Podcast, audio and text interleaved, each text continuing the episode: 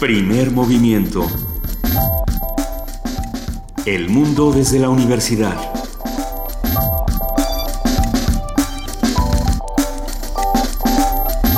Muy buenos días, son las 7 y 4 minutos de la mañana de este miércoles 27 de julio. Estamos aquí en Radio UNAM arrancando primer movimiento. Querida Juana Inés de ESA, buenos días. Querido Benito Taibo, ¿cómo estás? Estoy muy bien, ¿tú también?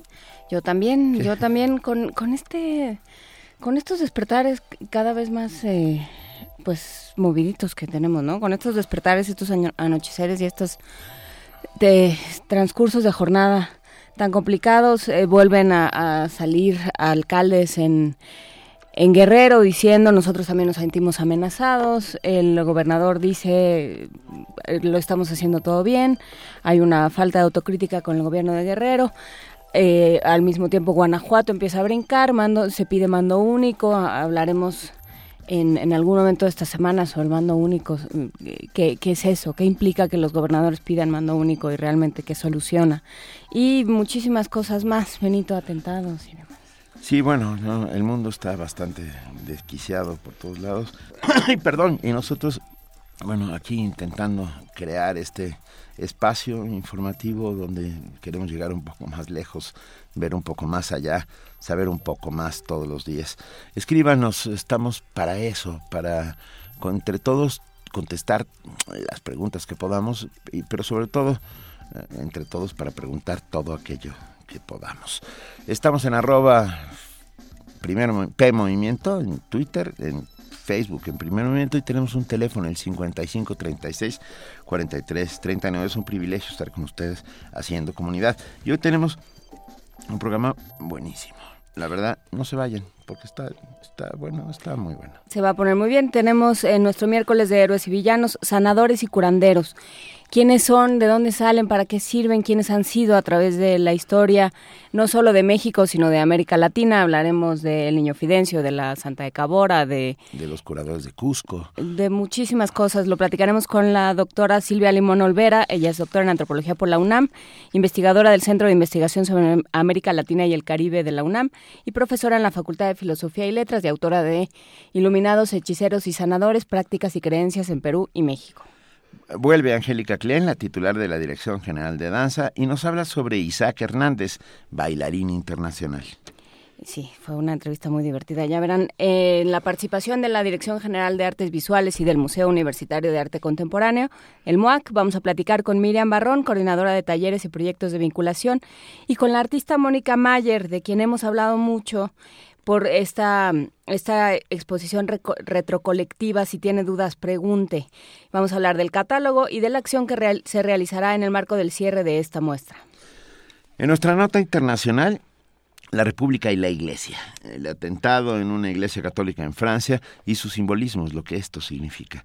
Un comentario del doctor Bernardo Barranco, presidente del Centro de Estudios de la Religión en México, yo creo que el tipo que más sabe, sin lugar a dudas, sobre el tema de las iglesias y sus relaciones con los estados. Porque además sale Hollande ayer a decir que quien profana, una, quien mata a un, a un cura o a un, a un ministro de culto profana la República porque está atacando la, la libertad de conciencia que, que tiene que defender la República. Entonces, bueno, hablaremos de eso y hablaremos de si todas las religiones son iguales, porque eh, esa es la, la, un poco la discusión que se está suscitando hoy en Francia también.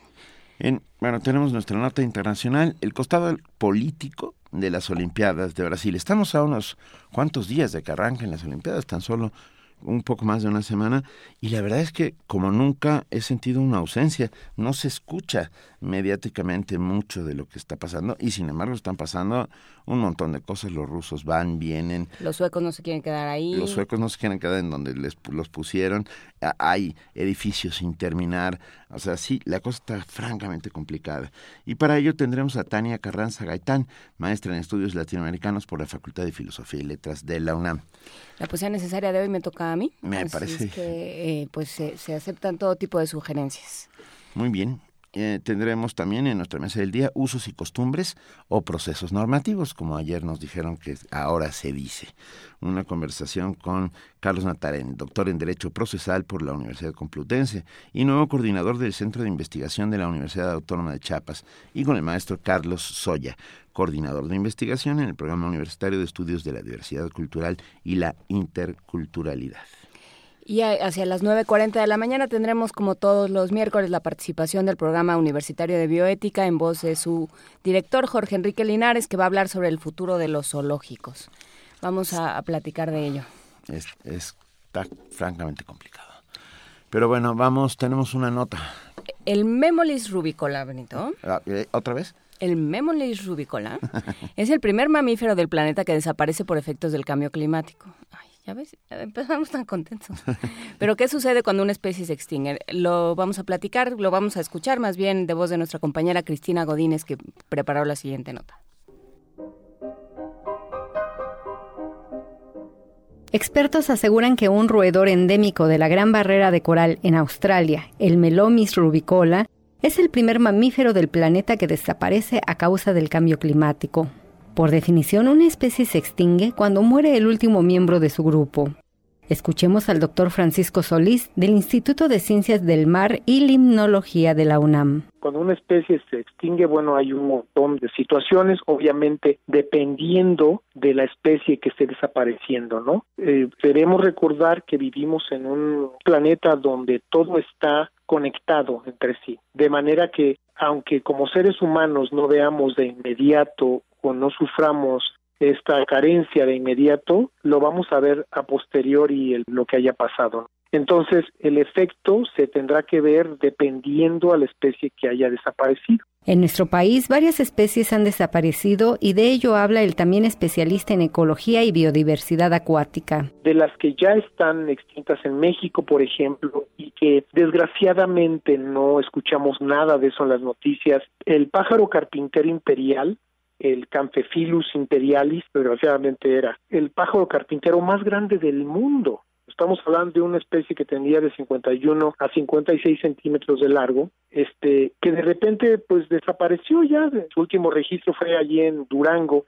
Aunque las fechas de extinción no son precisas, se estima que ocurrió más o menos su extinción realmente entre los años de 1946 y 1965. Como ejemplos de mamíferos en peligro de extinción tenemos al oso hormiguero, el armadillo de cola desnuda, el jaguar, el teporingo y el mono araña por citar algunos.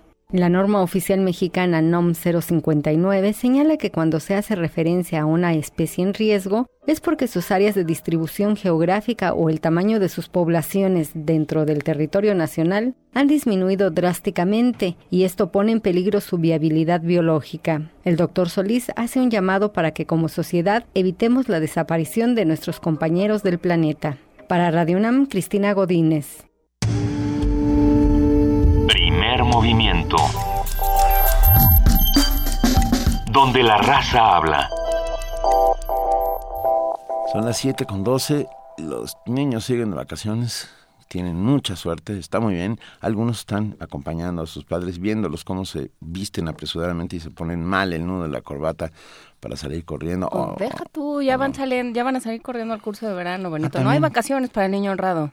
Eso es cierto. No hay descanso para el niño honrado. Hay curso de verano. Bueno, pues para ellos y para todos los padres que están ahí. No se coman la masita, no se coman la plastilina, no se coman el recitón, no se coman nada, de preferencia. No, se coman nada que no les hayan dado previamente y, advertido que es comida. Ajá. Bueno, tenemos una canción que todos van a entender perfectamente bien, eh, que se llama Bambara. Está eh, cantada por Macún. y es una nana una nana, quiero decir, una canción de cuna de Mali. Desde África viene para ustedes esta canción de cuna, pero no es para que se duerman, sino para que se despierten.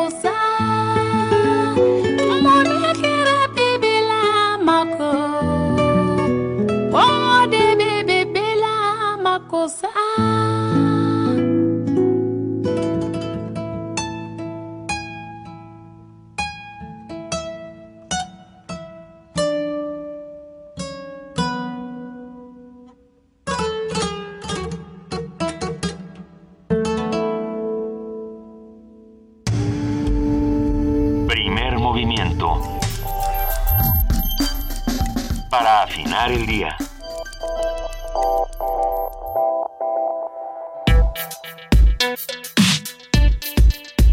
Miércoles de Héroes y Villanos. Perdón, estábamos hablando fuera del aire. Ya habíamos con- empezado. con nuestra invitada. A ver, aunque los médicos tradicionales, sanadores y curanderos son rechazados por la medicina oficial, tienen grandes conocimientos botánicos y fisiológicos que pueden enriquecer la comprensión de distintas enfermedades y así contribuir a la recuperación y a la lucha contra el dolor. Y bueno, vienen desde tiempos inmemoriales, pues. La medicina tradicional, con, entre, entre comillas, no se limita al tratamiento, no sé por qué entre comillas, pero bueno, la medicina tradicional no se limita al tratamiento de dolencias físicas del organismo humano, sino que está vinculada con la religiosidad y filosofía tradicional, con base en la creencia de que el hombre está estrechamente relacionado con Dios, los espíritus, los antepasados, los animales, las plantas, los objetos o fenómenos sin vida. Para ello, en los tratamientos para combatir el mal en cualquiera de sus manifestaciones, la medicina tradicional utiliza en sus diagnósticos terapias y remedios, ungüentos, animales, plantas, medicinas, espiritismo, piedras mágicas y lo que esté a su mano. Y hoy tendremos una conversación sobre las figuras de los sanadores y curanderos, su función social y su lugar dentro de la historia. Platicaremos eh, eh, sobre ello con la doctora Silvia Limón Olvera, doctora en antropología por la UNAM, investigadora del Centro de Investigación sobre América Latina y el Caribe de la UNAM y profesora en la Facultad de Filosofía y Letras. Sus líneas de investigación se centran en el estudio de las religiones de Mesoamérica y los Andes, específicamente los nahuas y los incas, sobre los cuales has realizado, eh, Silvia, estudios comparativos de los que ya hemos platicado cuando hablamos de, de mitos fundacionales. ¿Cómo estás? Buenos días. ¿Qué tal? Buenos días, buenos días a todos. Gracias por la invitación nuevamente. Muchas gracias por acompañarnos. Gracias por acompañarnos. Cuéntanos, ¿quiénes son los sanadores y curanderos? Bueno, es una figura muy, muy antigua, que viene Ujú. de muy antiguo. Siempre el hombre se ha inquietado y se ha preocupado, como todos, por la salud, la recuperación de la salud. ¿Qué pasa después de la muerte? ¿Qué hay después de la muerte? Entonces surgen todos estos especialistas o surgen en varias partes estos especialistas que, bueno, de generación en generación van transmitiendo sus conocimientos, muchos de ellos empíricos, en donde van probando plantas, cuál sirve para qué cosa, pero además no es nada más esta parte, sino que es también, digamos, lo que ahora llamaríamos una parte emocional que por eso también son efectivos, ¿no? Entonces, bueno, hay varias clasificaciones de enfermedades que se han hecho. Ellos actualmente, algunos de ellos llaman, por ejemplo, las enfermedades naturales, las enfermedades de Dios, que es, por ejemplo, una gripe, Ajá. ¿sí? Una cuestión que en Occidente calificamos como enfermedades verdaderas. Por eso también lo del entrecomillado, porque son clasificaciones que luego el investigador o la sociedad actual hace y sin embargo estamos estableciendo una separación cuando en ellos no hay esta separación. Entonces, esta figura del médico ancestral, ancestral porque viene de una tradición muy, muy antigua, eh, tiene este tipo de enfermedades, pero también para ellos existen otro tipo de enfermedades que desde Occidente se han calificado como culturales. que eso también habría que, discutir mucho, ¿no? Bueno, el caso es que estas enfermedades, por, ejemplo. el susto, por ejemplo lo que eh, los males que genera la envidia, es todo este tipo de, sentimientos, ¿no? Por eso yo le entrecomillo lo que tú comentabas, ¿por qué entrecomillado medicina tradicional? Bueno, es que, ¿por qué diferenciar una medicina de otra? Si muchas veces, bueno, tanto uno puede, una puede ser efectiva como la otra en su ámbito. Entonces aquí también interviene lo que es la credibilidad de la gente para someterse a esos tratamientos y mejorar su salud. Ese asunto de la credibilidad es, es muy importante. Platicábamos le decía a Benito que, eh, que una de nuestras compañeras de aquí de Radio UNAM estaba muy interesada en la Santa de Cabora. Y entonces ayer me la encontré en el pasillo y terminamos platicando 20 minutos sobre la Santa de Cabora, sobre Teresa Urrea. Y me decía que en su investigación lo que había encontrado era una hipótesis que decía los, los sanadores y los curanderos se necesitan en una sociedad. Y, y, muchas veces, años después, como sucede con el niño Fidencio, supongo, se vuelven a traer cuando, la, cuando una comunidad necesita de ellos. Y entonces le aparece a alguien, entonces eh, le habla a alguien más, ¿no? Y se manifiesta de nuevo porque hay una necesidad. ¿De, dónde surgen estos sanadores? ¿Qué, ¿Cómo adquieren esta credibilidad de la que hablaba Silvia? Bueno, es la efectividad en sus tratamientos. Entonces, una persona que recurre a un curandero y ve que sí le funcionó, lo va recomendando. Eso por una parte. Por otra parte, como les decía, está, digamos, por llamarlo de alguna manera, esta parte material, ¿no? De utilizar hierbas, de aplicarlas para eh, ciertas enfermedades, pero también ellos traspasan este ámbito humano, digamos, al suprahumano. Entonces, ¿qué es lo que sucede? A lo mejor una persona eh, le dicen que está enferma porque un enemigo eh, lo atacó y le generó una enfermedad del mediante otro curandero. Entonces, ¿qué es lo que pasa aquí? Se enfrentan muchas veces dos curanderos. Mm. ¿Y cómo se enfrentan? No se enfrentan físicamente, sino a través de sueños, a través de éxtasis. Entonces, por eso muchas veces, o en algunos casos, la parafernalia de estos, em, de estos curanderos, en esta parafernalia aparecen, por ejemplo, espadas. Es muy común en Perú que siempre los curanderos normalmente tienen espadas.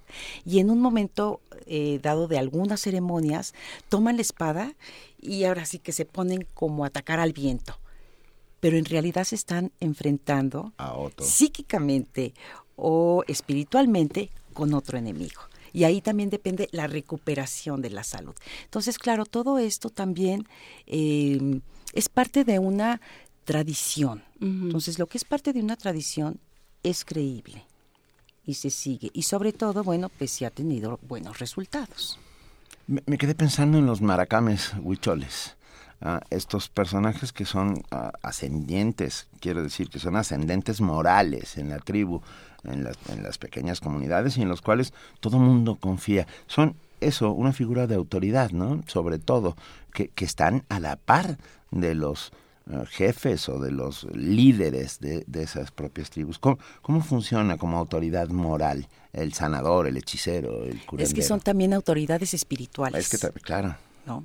Entonces, eh, bueno, en general, bueno, los indígenas, muchos de ellos consideran que el ser humano tiene varias almas.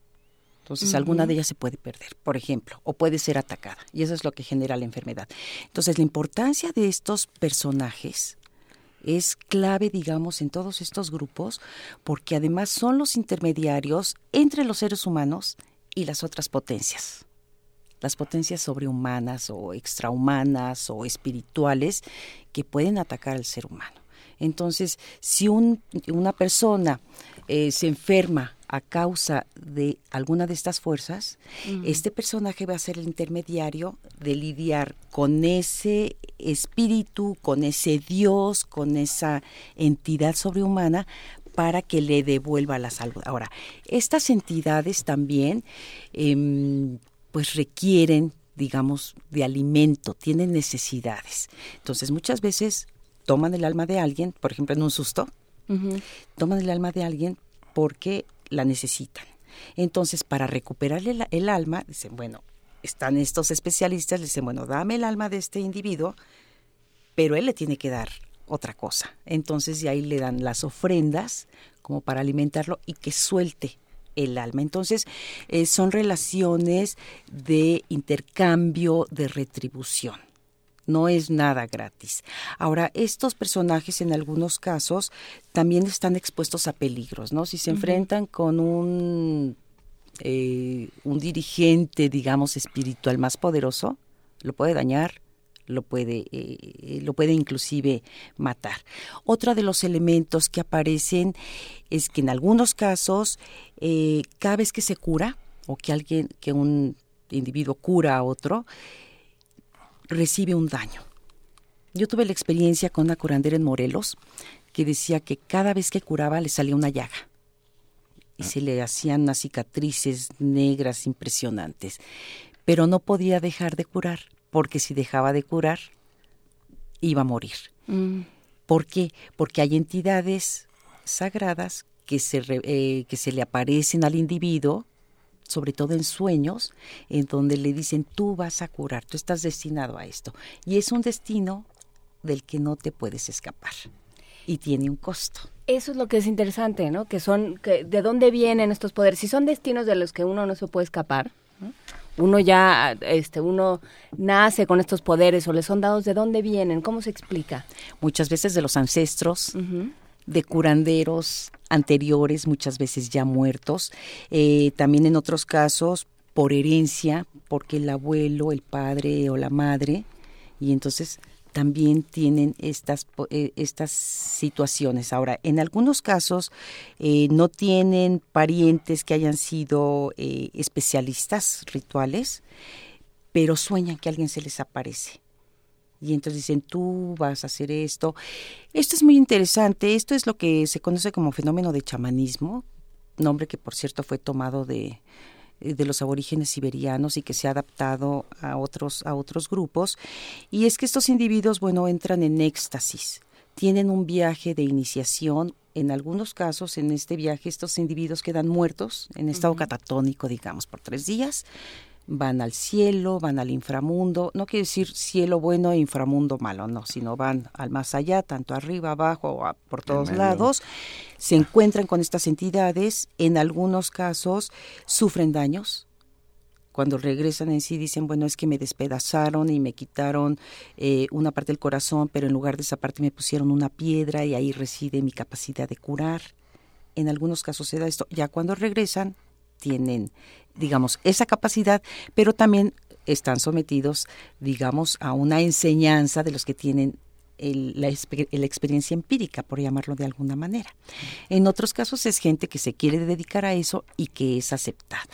Pero en general eh, es una es heredado, ¿no? O sea, quiero decir, un chamán tiene hijos chamanes o, discípulos a los cuales va haciendo. Sí, en algunos casos sí, claro, el conocimiento se va heredando, se va transmitiendo, pero no necesariamente el hijo de un curandero va a ser curandero. Sí. Los poderes, o sea, depende de la persona, las características. En otros casos hay, por ejemplo, eh, registros en donde hay una persona que quiere ser curandero y entonces va con el curandero y le va enseñando seguramente ve ciertas capacidades en él. En otros casos dicen, bueno, yo soñé esto y desde que soñé esto no estoy tranquilo, claro, porque el espíritu que lo eligió está ahora sí que picándole las costillas, ¿no? Dedícate a esto. Entonces ya va a hablar con todos estos curanderos porque muchas veces les pueden generar males, malestares, hasta que no se dedican a eso. ¿Y cómo llegaste tú a este tema? Porque llegar desde la academia, digamos, hay una carga de pragmatismo cuando uno se acerca a esto con la bibliografía en la mano, por ponerlo en esos términos, ¿no? blandiendo la ficha bibliográfica y la tarjeta. Entonces, ¿cómo llegas a este tema y hasta dónde entras a este tema, Silvia? Bueno, es un tema que ha sido muy estudiado por los antropólogos desde el siglo XIX, les llamaban mucho la atención, ¿no? Antropólogos franceses, ingleses, en fin. Ha sido eh, ya desde mucho tiempo estudiado. Cuando uno empieza a leer sobre esto, pues se le hace fascinante, ¿no? Ciertas cosas que lidia con lo mágico, lidia con lo empírico, eh, sobre todo las soluciones que dan los grupos a problemas concretos como es la enfermedad. por supuesto. ¿no? Y cómo van, se, se va conformando, digamos, este personaje que va a ser muy importante en el grupo y con mucho poder.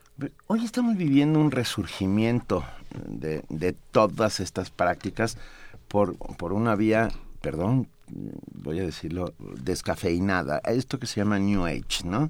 En el que ah, van y toman energía en las pirámides, en los equinoccios o, con imanes. Nos escribe, nos escribe nuestro amigo Jorge Rueda, dice, ¿qué opina la doctora en torno a estas técnicas New Wave?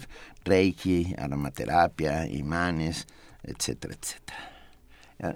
Están retomadas de tradiciones ancestrales y, y puestas en juego en nuestro tiempo con condiciones distintas, ¿no? Sí, esa, esa es la cuestión también, que toman tradiciones de ciertos grupos, las sacan de ese contexto y muchas veces toman de varias tradiciones. Entonces lo que vemos es una mezcla de diferentes elementos o elementos de diferentes tradiciones. Pero ahora también hay que preguntarse, ¿qué nos dice esto? Y es que hay un fuerte vacío que la gente requiere llenar con ciertos elementos. Entonces muchas veces es la vuelta a lo tradicional, pero muchas veces como desde la orilla.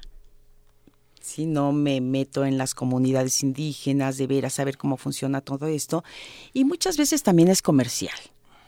Entonces hay que ver estas pero bueno, yo creo circunstancias. Que sí hay un carácter sincrético de por sí. No sé qué te hayas encontrado en tus investigaciones, por ejemplo, qué pasa cuando entra la, la Iglesia Católica y todos los rituales y las y, la cosmovisión del, del catolicismo y, y, entra en juego con estas con estas creencias prehispánicas. Bueno, con esto estamos hablando de elementos culturales. ¿Y qué es lo que pasa con la cultura? La cultura no es estática. No entonces va incorporando elementos, va desechando otros. Esto pasa con todas las tradiciones, no nos podemos quedar estáticos, ningún grupo se queda estático, al menos que esté totalmente aislado.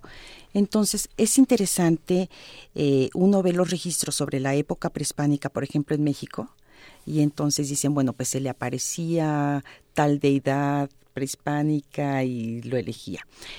En el siglo XVII, que ya está, pues, eh, ya hubo catequización, digamos, es interesante porque en esos registros a veces mencionan dioses indígenas, pero también mencionan, es que cuando tuve ese trance iniciático, se me apareció la Virgen María, se me apareció eh, Jesucristo y me dijo que iba a curar.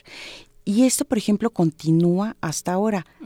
La persona esta de, del Estado de Morelos con la que yo trabajé, ella me decía que cómo había sido su iniciación. Le preguntaba yo y me decía porque soñaba con una mujer, con un delantal, y me dijo, y es la Virgen María. Pero ciertos elementos que me daba eh, me indicaban a mí que era una especie de diosa de la madre tierra ancestral que se fusionó también con la Virgen María. Entonces, aquí estamos ya hablando de, de fusiones, de son elementos como que se van entretejiendo y que dan origen a una cuestión diferente a como era, por ejemplo, en la época prehispánica. Eh, yo tuve la oportunidad de trabajar con un curandero en la costa norte de Perú y era muy interesante porque además de todas estas cuestiones tradicionales, locales, digamos, de la costa norte de Perú, eh, él tenía una página web y se anunciaba a través de una página web. Entonces, es toda esta incorporación. Y además sí lo, lo anunciaba muy estilo New Age, ¿no? Con estrellas que salen y vas a, esperar, eh, a experimentar eh, dimensiones nuevas. Y bueno, eh, cuando yo tuve la oportunidad de ir, fue una ceremonia muy, muy interesante que relato en el libro y una de las cuestiones también que hay que destacar ahora, la incorporación o la participación de gentes de diferentes sectores. Este tipo de, digamos, medicina tradicional, eh, ¿quiénes recurrían o quiénes recurren? La gente de menores recursos, porque no hay muchas veces no tienen acceso a los servicios médicos. Entonces, pues es una de sus posibilidades. Pero a eso se han sumado otros sectores la cultura va y viene, ¿no? Han aparecido un montón de charlatanes que ponen en riesgo la salud de las personas. Es muy peligroso. Que es peligroso. Ah, pienso en Phineas Taylor Barnum, el creador del circo moderno, el gran Barnum, tenía una frase muy bonita que era, eh, nace un ingenuo cada cinco minutos. Ah, hay que, no hay que pecar de ingenuos, pues, ¿no? Ah, por más que nos propongan y nos ofrezcan... Concéntrate 15 minutos y vas a tener 15 años. Sí, o, perdón, la charlatanería llegada a extremos del libro aparentemente científico y serio diciendo cómo puedes rejuvenecer con solo el poder de tu mente. Perdón, me parece, esos son lo- los engañabobos modernos que hay que tener un cuidado enorme, pues, ¿no? Pero es lo que sucede, o sea, tomas un pedazo de, de una teoría mucho más grande, que creo que era lo que estabas diciendo, Silvia, lo, lo, lo que pasó, empezó a pasar con, con esta, la teoría de los fractales, y era cosa nada más de poner, de, este, de oír más Mozart y la- el agua y nosotros íbamos a ser más felices, ¿no? Esta, esta, estas teorías que se, que se, que se toman ¿no? De- en, en dosis microscópicas y, y se convierten en verdades absolutas cuando forman parte de una, de una filosofía mucho más grande, mucho más importante, Silvia. Sí, yo me he acercado a esto por el interés de estudiarlo. Mm. Y hay que ver en qué grupo. Porque varía de un grupo a otro, varía de un especialista a otro. Ahora, hay especialistas que tienen una, perdón, una gran fama y un reconocimiento por parte de su grupo. Esa es una cosa. Y otra cosa es cuando eh, encontramos una persona, como les decía, eh, toman cuestiones hindús, toman cuestiones indígenas, toman elementos de todos lados. en Y entonces, sí, y te lo presento. Ahora, ¿por qué la gente lo está aceptando? También esa sería una beta ta- de, de investigación interesante, ¿Y no es lo mismo que cuando se le reza a la Coatlicue y a San Miguel Arcángel? No es lo mismo, o sea, porque era un poco lo que pasaba antes, o sea, lo que pasaba, lo que sigue lo que pasando, sigue ¿eh? pasando. Sigue pasando. Este, se, se- se van fusionando unos con otros, Sí. se van, digamos, como montando unas creencias sobre otras. Sí. El problema es cuando se usa con dolo, ¿no? Es que ahí- De ahí es donde hay que distinguir los curanderos tradicionales, los sanadores, que trabajan en sus comunidades y que son incluso pilares de su comunidad.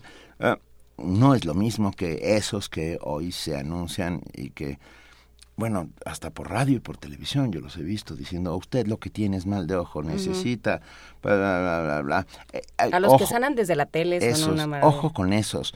Los otros no, los otros son, son parte esencial de sus comunidades, son punto de equilibrio de muchas maneras y bueno, no hay que negar, a ver, perdón, pero yo tengo que hablar un segundo sobre el niño Fidencio porque escribí hasta una novela sobre él.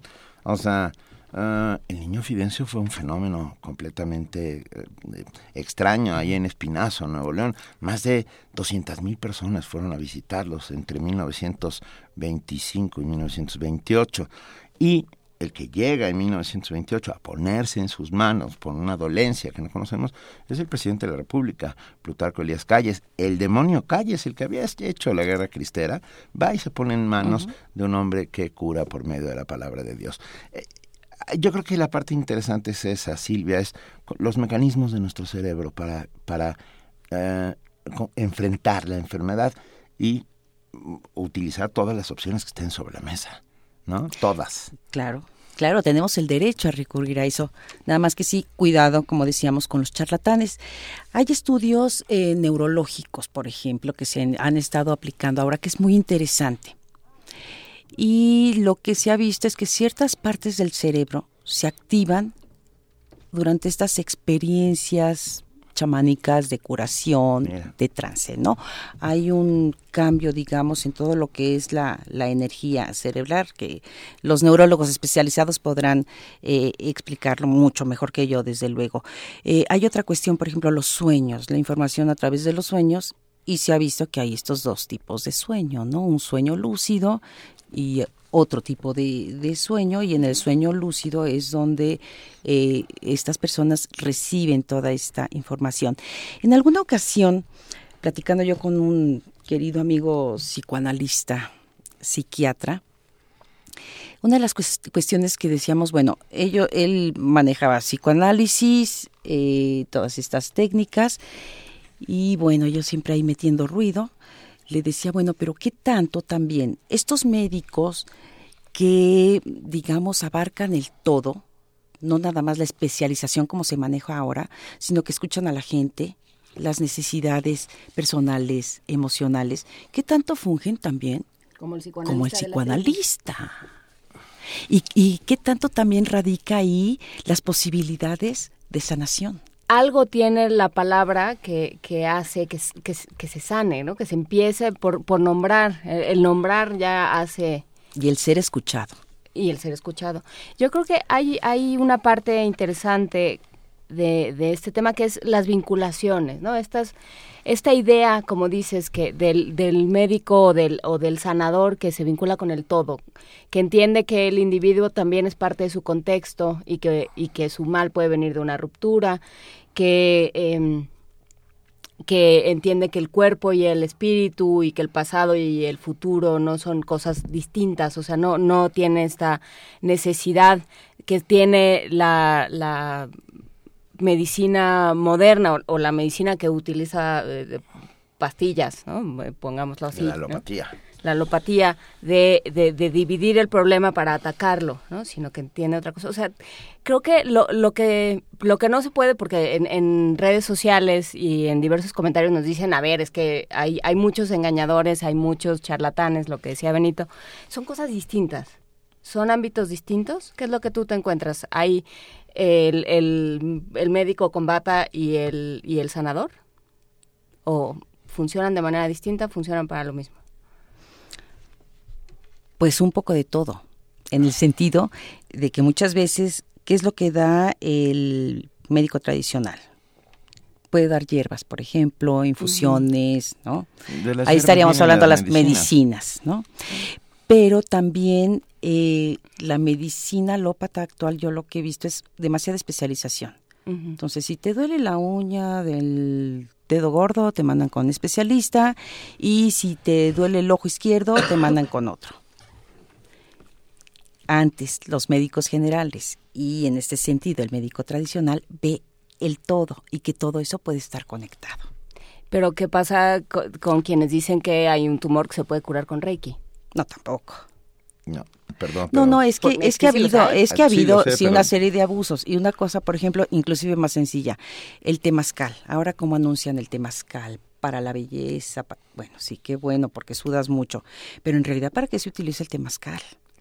Para las que acaban de dar a luz o las que van a dar a luz, el recién nacido, eh, ciertas enfermedades para sudar y sacar eh, la enfermedad ¿sí? Es un elemento terapéutico. Mm. Y también, bueno, hay mucha gente que quiere sacar dinero, entonces dijo, esto suena muy atractivo, lo jalo y lo aplico para otras cosas. Hay que tener mucho cuidado. Tenemos en las manos iluminados, hechiceros y sanadores, prácticas y creencias en Perú y México, Luis Millones y Silvia Limón Olvera, coordinadores editado por el Centro de Investigación sobre América Latina y el Caribe de la Universidad y de la UNAM, pues, ah, ¿dónde lo podemos encontrar? ¿En, nuestras librerías? En las librerías de la UNAM y, o si no, también en el Centro de Investigaciones sobre América Latina y el Caribe. Perfecto. Es un estudio muy serio, lleno de investigadores muy serios que diseccionan ah, muy acuciosamente todos estos temas. No, está, no, no es una propuesta chamánica para la solución. No, no, es un estudio antropológico. Es un estudio antropológico. Uh, Rafa Olmedo, tranquilo, dice, los cunadores y sanadores de los pueblos son lo mismo, engañabobos y estafadores que también dañan la salud. Uh, en algunos casos no, son, son personas que están ahí uh, creando un equilibrio social y no solo eso, conocedores de plantas y de, y de, y de ancestrales remedios con los cuales también se curan las personas. No hay que ser yo soy un cientificista 100% y jamás me pondría en manos de un curandero y sin embargo, y sin embargo he visto muchas veces cómo a algunas personas les funciona. Silvia, muchísimas gracias. Tomamos té de manzanilla, por ejemplo. Bueno, por té de manzanilla y aspirinas también, todo, todo, todo junto. Silvia Limón, Olvera, muchísimas gracias por acompañarnos. Gracias por la oportunidad. Ah. y encantado de visitarnos. hombre, un placer. Y vamos a aprovechar, ¿no? Vamos a aprovechar, vamos a oír La Bruja con los Mixclan.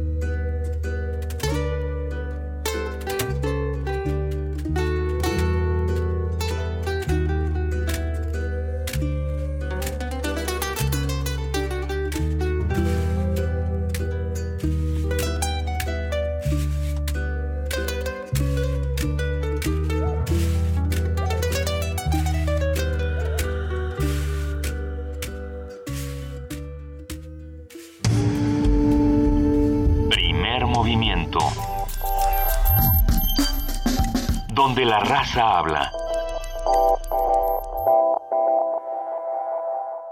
Seguimos aquí en primer movimiento y ya está como todos los miércoles con nosotros la maestra Angélica Klene, ella es titular de la Dirección de Danza de la UNAM y bueno, ya parte importantísima de la familia Primer Movimiento. ¿Cómo estás, Angélica? Buenos días. Buenos días, ¿cómo estás, Juana Inés? Muy bien, muchas gracias. Nos vas a platicar de Isaac Hernández, este, esta joya de, del ballet mexicano y, y el ballet internacional. Sí, me gustaría hoy hablar de, de, de, Isaac y de su gala que está próxima el fin de semana a presentarse, la eh, Despertares en, en, la ciudad de Guadalajara. Uh -huh. eh, bueno, de entrada quiero decir que Isaac Hernández es un joven de 26 años, determinado, perseverante, apasionado y con grandes logros en su carrera, que ha inspirado, realmente ha inspirado a muchos jóvenes.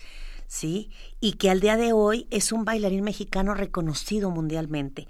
Eh, Isaac es originario de Guadalajara, uh -huh. de padres bailarines, fue entrenado de pequeño por su papá, Héctor Hernández, y ya este chiquito para los 11 años empezaba a sobresalir en su trabajo, lo que lo hizo acreedor a muchas becas y afamadas escuelas para continuar sus estudios en diversos países para su especialización.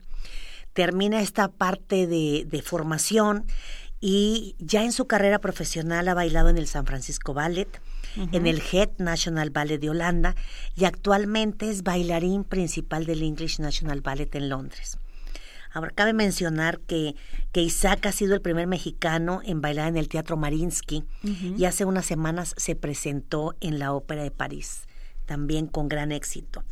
Aquí lo interesante de, de este joven es que no solo se dedica a desarrollarse como bailarín profesional, también buscando fortalecer el ballet en México, convoca por tercera ocasión en el país a estrellas de las mejores compañías del mundo y busca sensibilizar a los mexicanos al arte de la danza al tener la oportunidad de ver lo, mejor de la danza de hoy en día. En este año, Despertares, como mencionaba, es el nombre de su gala, estará compuesta por obras de ballet tradicional, por piezas exclusivas de danza contemporánea, además propuestas internacionales de freestyle, que esto es nuevo, tap, y tendrá música en vivo lo que permitirá de alguna manera que los amantes de la danza y aquellos que se acercan por primera vez a la danza disfruten y gocen junto con los artistas invitados. Aquí eh, eh, lo mencionaba hace unas semanas. Eh, para Isaac es muy importante hacer ver que la danza no es aburrida. Entonces, busca hacer espectáculos en los que pueda ir, lógicamente, la, la, comunidad dancística, pero que a la vez la gente que también no ha tenido un contacto directo con la danza pueda sentarse y realmente enamorarse de lo que está viendo.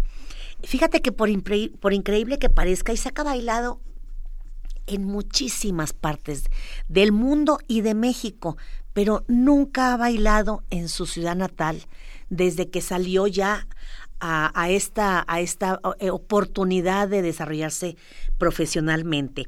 Así que Despertares se va a llevar a cabo este 30 de julio, el próximo sábado, en la ciudad de Guadalajara, en el Auditorio Tecnos a las 8.30 de la noche. Creo que no solamente el hecho de la gala va a ser algo importante, sino también la parte emotiva de que él regrese a la ciudad que lo formó para, pues, compartir lo que ha hecho durante estos años. Eh, Isaac estará acompañado por artistas eh, de la talla de, Nadia Mara, bailarina principal y estrella del Atlanta Ballet.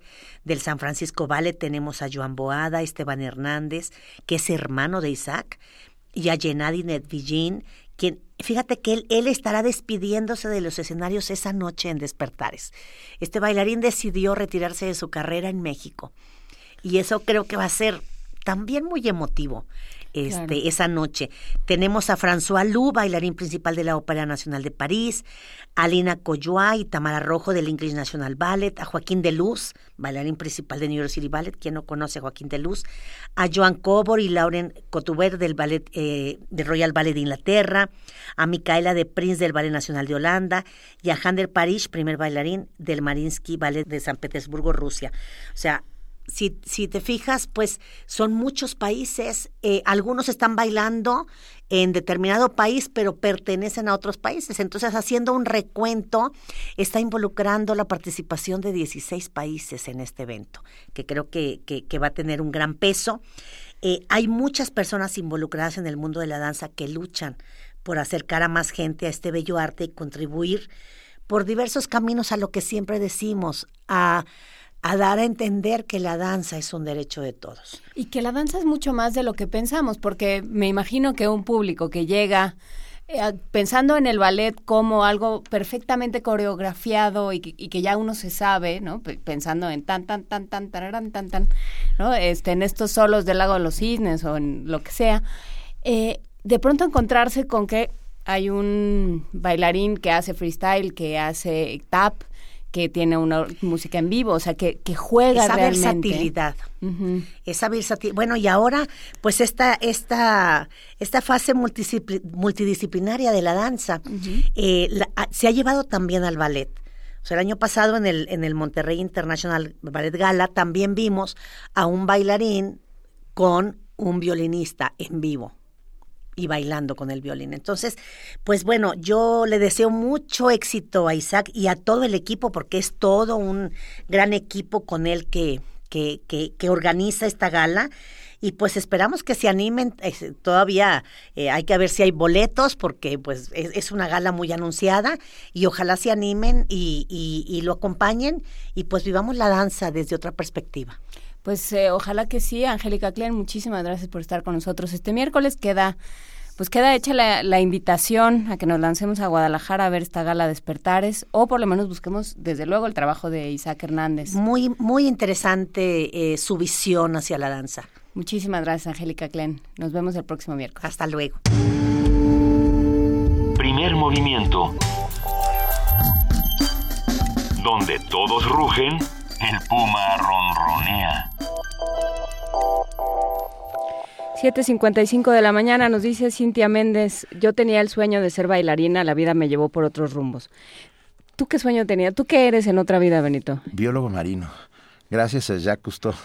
Yo quería ser biólogo marino. Estamos en el fondo del mar. Está, está la marmota bebé, etcétera. A ver, Rafa Almedo nos dice, estoy de acuerdo, pero en sus comentarios escucha cierto apoyo a esa pseudociencia denominada medicina tradicional. Querido Rafa, uh, ¿no oíste? Sí, es que estábamos discutiéndolo fuera del aire y, y ahorita que se iba la, la doctora Silvia Limón Olvera, platicábamos de, de, de, esta distinción entre una cosa y otra. Dice, no, un, verdad, un curandero, digamos, serio, ¿no? lo que sea que signifique, lo dejo, es, la estoy citando. Eh, te dice, de esto te puedo curar, de esto tienes que ir con el otro doctor. Esto no me toca a mí. Y yo creo que que eso es, es cierto. Bueno, sí, hay una parte que es ritual y hay una parte que son que, que tiene que entrar una una medicina científica, digamos. Y lo que estamos defendiendo es la ritualidad, no uh, la medicina tradicional como uh, contraponiéndose a la medicina a la medicina medicina pues no, no, no está clarísimo. Insisto yo lo dije yo creo en la ciencia por sobre todas las cosas y no me encomiendo más que a los médicos. Y desconfiamos de los charlatanes y desconfiamos por supuesto de los charlatanes. Pero la medicina tradicional desde el código desde el códice de Boturini hasta nuestros días ha demostrado que a ver de dónde vienen las medicinas vienen de las plantas donde ah. viene la cicuta también. ¿Eh? La cicuta. Por ejemplo. Eh, Rafa, eh, R. Guillermo. Garnica está bueno. Carlos Garnica está muy divertido. Pero R. Guillermo está en Chichen Itza y desde ahí nos manda saludos. Acuérdate que hay que ponerse protector solar porque nos dice que el sol es inclemente. Mucho cuidado. No hay bronceado sano, como dice el doctor Roldán. Carlos Garnica dice, en el pueblo mi mamá me azota con hierbas y mezcal y descanso como nunca. Cuando me duele la cabeza me da aspirinas. Eso es sincretismo cultural. Sí, qué bueno que le gusta que lo azote su mamá. Eso. una cosa, qué, qué bueno que ya, ya tiene esa propensión y entonces ya todo es más fácil. Científicos detectaron helio 3 en una nebulosa planetaria. Este gas es muy raro en el planeta, pero tiene el potencial de ser utilizado, por ejemplo, como combustible en plantas de energía nuclear. Antonio Quijano tiene los detalles en una nota preparada por nuestro Departamento de Información.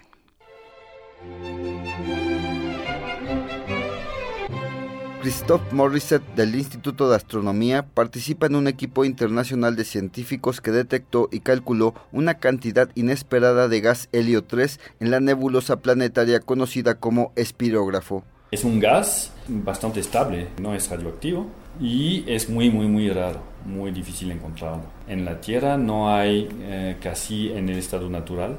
Su precio subió bastante en los últimos años, ¿no? hace 10 años estaba como 100 dólares el litro, vamos a decir, y ahora anda por 4 mil, 5 mil dólares un litro de es muy caro. El descubrimiento se realizó con un gran radiotelescopio de 70 metros ubicado en Madrid. Este gas tiene el potencial para ser utilizado en el futuro como combustible en plantas de energía nuclear y tiene aplicaciones en técnicas de criogenia y de imagen médica. Cuando se hace la, la fusión del helio 3 y del deuterio, que es un isótopo de hidrógeno, pues se produce energía, se produce el helio 4 y un protón muy muy energético. Y este protón pues puede transformarse en electricidad, por ejemplo. Y entonces es una fuente eh, de energía, de luz, bastante eficiente, que no contamina mucho porque no hay eh, basura. Para Radio UNAM, Antonio Quijano. Primer movimiento. Información azul y oro.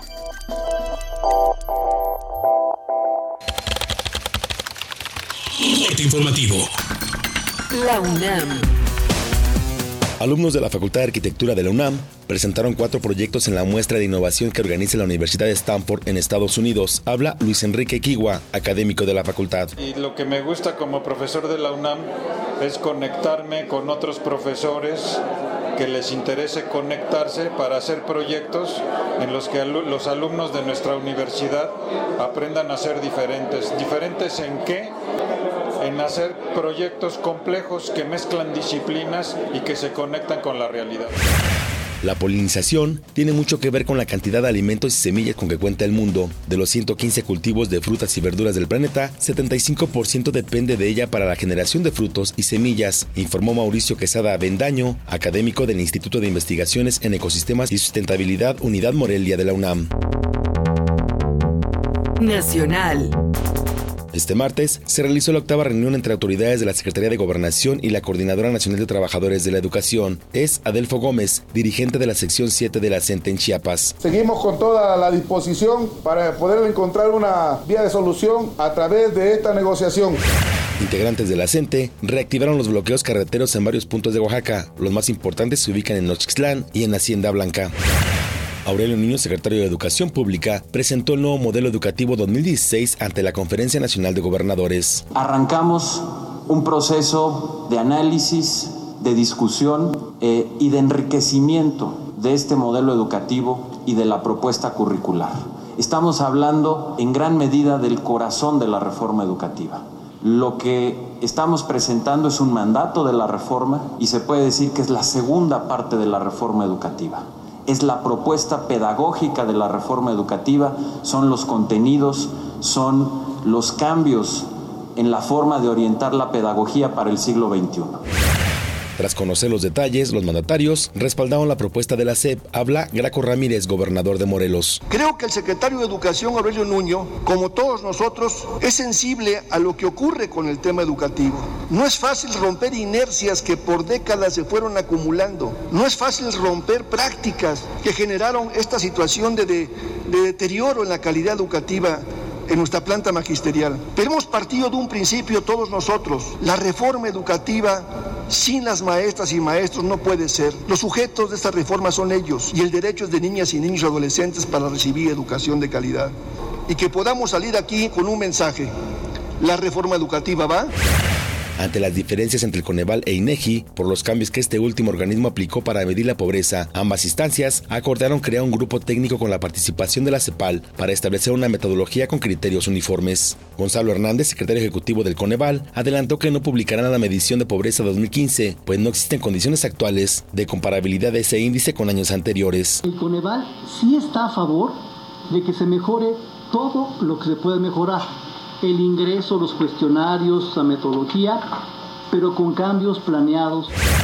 Por su parte, Julio Alfonso Santaella, presidente del INEGI, negó actuar de mala fe al cambiar el procedimiento para crear el módulo de condiciones socioeconómicas 2015. Estoy convencido que no hay dolo, no hay mala fe.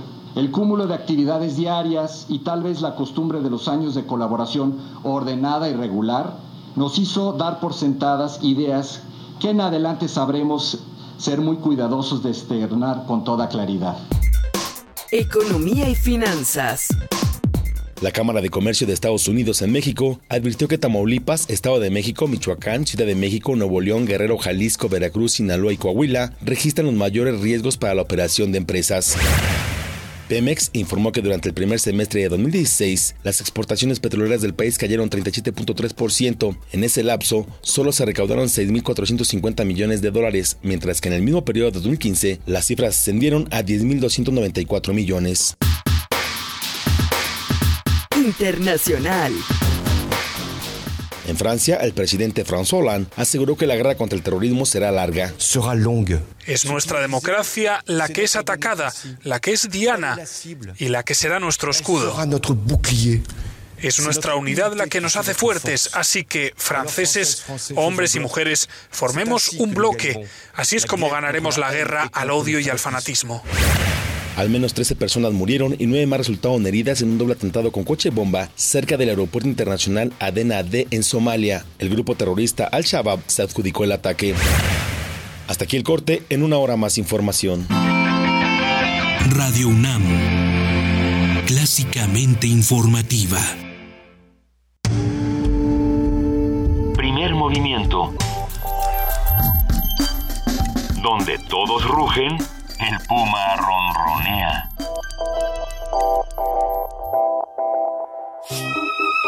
¿Te Teatro de Fin de Semana presenta Heroínas Transgresoras. Monólogo operístico de Luz Angélica Uribe. Una farsa trágica en torno a la locura femenina. Sábados y domingos de agosto a las 13 horas en la sala Julián Carrillo de Radio UNAM. Entrada libre. Déjate envolver por el delirio y la voz aquí en Radio UNAM. El informe País presenta Estadísticas sobre cumplimiento de la ley. ¿Qué tanto cree usted que se respetan las leyes en México? 66% de la ciudadanía considera que no se respetan las leyes, mientras que 33% cree que sí. Ser buen ciudadano es más que votar. Si yo cambio, todo cambia. Estrategia Nacional de Cultura Cívica. Consulta el informe país en INE.mx. Instituto Nacional Electoral. INE. Ya llegué, Ma. Hijo, ¿cómo te fue en el MUAC? Bien, siempre te deja algo. Oye, y... ¿Qué pasó, Ma? ¿Qué pasó? Es que tienes, tienes el ojo cuadrado. Ay, Ma, nada te parece. Nadie sale como entró. Museo Universitario Arte Contemporáneo. MUAC. Te dejará con el ojo cuadrado. UNAM. Movimiento. Donde la raza habla. 8 de la mañana con 6 minutos y ya tenemos en la mesa nuestras invitadas para que nos cuenten. A ver, va, está con nosotros Miriam Barrón, coordinadora de talleres y proyectos de vinculación de la Dirección General de Artes Visuales y del Museo Universitario de Arte Contemporáneo, el MUAC. Bienvenida, Miriam. Ay, muchas gracias por No, invitarnos nuevamente. Gracias a ti. Y está la, la artista Mónica Mayer, y que vienen a hablarnos sobre el recorrido por la muestra. Si tienen dudas, pregunte. Una exposición retro colectiva de Mónica Mayer, que termina ya este domingo, así que... Este domingo es el, la última oportunidad de verla. Pero van a pasar cosas, ¿verdad? De aquí al domingo. Van a estar pasando desde hoy. Ah. Hoy, por ejemplo, en la tarde, a las 5 de la tarde, va a ser la presentación del catálogo de la exposición y de la revista Nierica, que es la, una, una revista de la Universidad Iberoamericana, que este número es sobre feminismos y políticas de la memoria e imaginación. Entonces, bueno, no, muy seguido se da que se presenten dos publicaciones que tengan que ver con arte y feminismo. Entonces vamos a estar ahí platicando Eli Bartra, Débora Dorotinsky, Dina Komisarensko, Ka- Karen Cordero, Jessica Berlanga y yo. Hoy a las... Hoy a las 5 y desde las 4 vamos a estar Karen Cordero, que es la curadora de la exposición, y yo en la exposición para que quien tenga dudas llegue y nos pregunte lo que quiera. Mónica, ha sido eh, una exposición que ha buscado que la gente participe. Sí. ¿no? Ha sido una exposición que, que se ha Que no sea planteado. estática, ¿no? Que se ha planteado como una provocación para, para ver qué pasa. ¿no? Exacto. Este, ¿Qué ha pasado? Pues lo más interesante ha sido con la pieza del tendedero, que se ha conectado con el activismo de de veras, con lo que sucede ver, en la realidad. la- la- el, el tendedero es tendedero. una pieza que empecé a hacer en 1978, Guau. que salía a la calle y le preguntaba yo a las mujeres, ¿qué es lo que más detestas de la ciudad? Y salió todo lo del acoso. Se ha reactivado en algunas ocasiones y ahora se reactivó para el museo y bueno, pues cayó en un contexto sensacional en términos de, de esta discusión que se está dando en las universidades sobre acoso universitario, en las calles con la movilización que hubo el 24 de abril. Y con eso vamos a cerrar por lo mismo. Con eso vamos a hacer el cierre todo el día el, el domingo, tanto con, con, eh, las que han estado participando en el taller como, el domingo, voy, me voy un poquito más atrás, el domingo pasado hicimos un ejercicio de cómo queríamos cerrar y dijimos, bueno, en este tendedero hicimos cuatro preguntas y hubo más de 7.500 respuestas, casi 8.000 respuestas del público. Dijimos, vamos a hacer una lectura pública.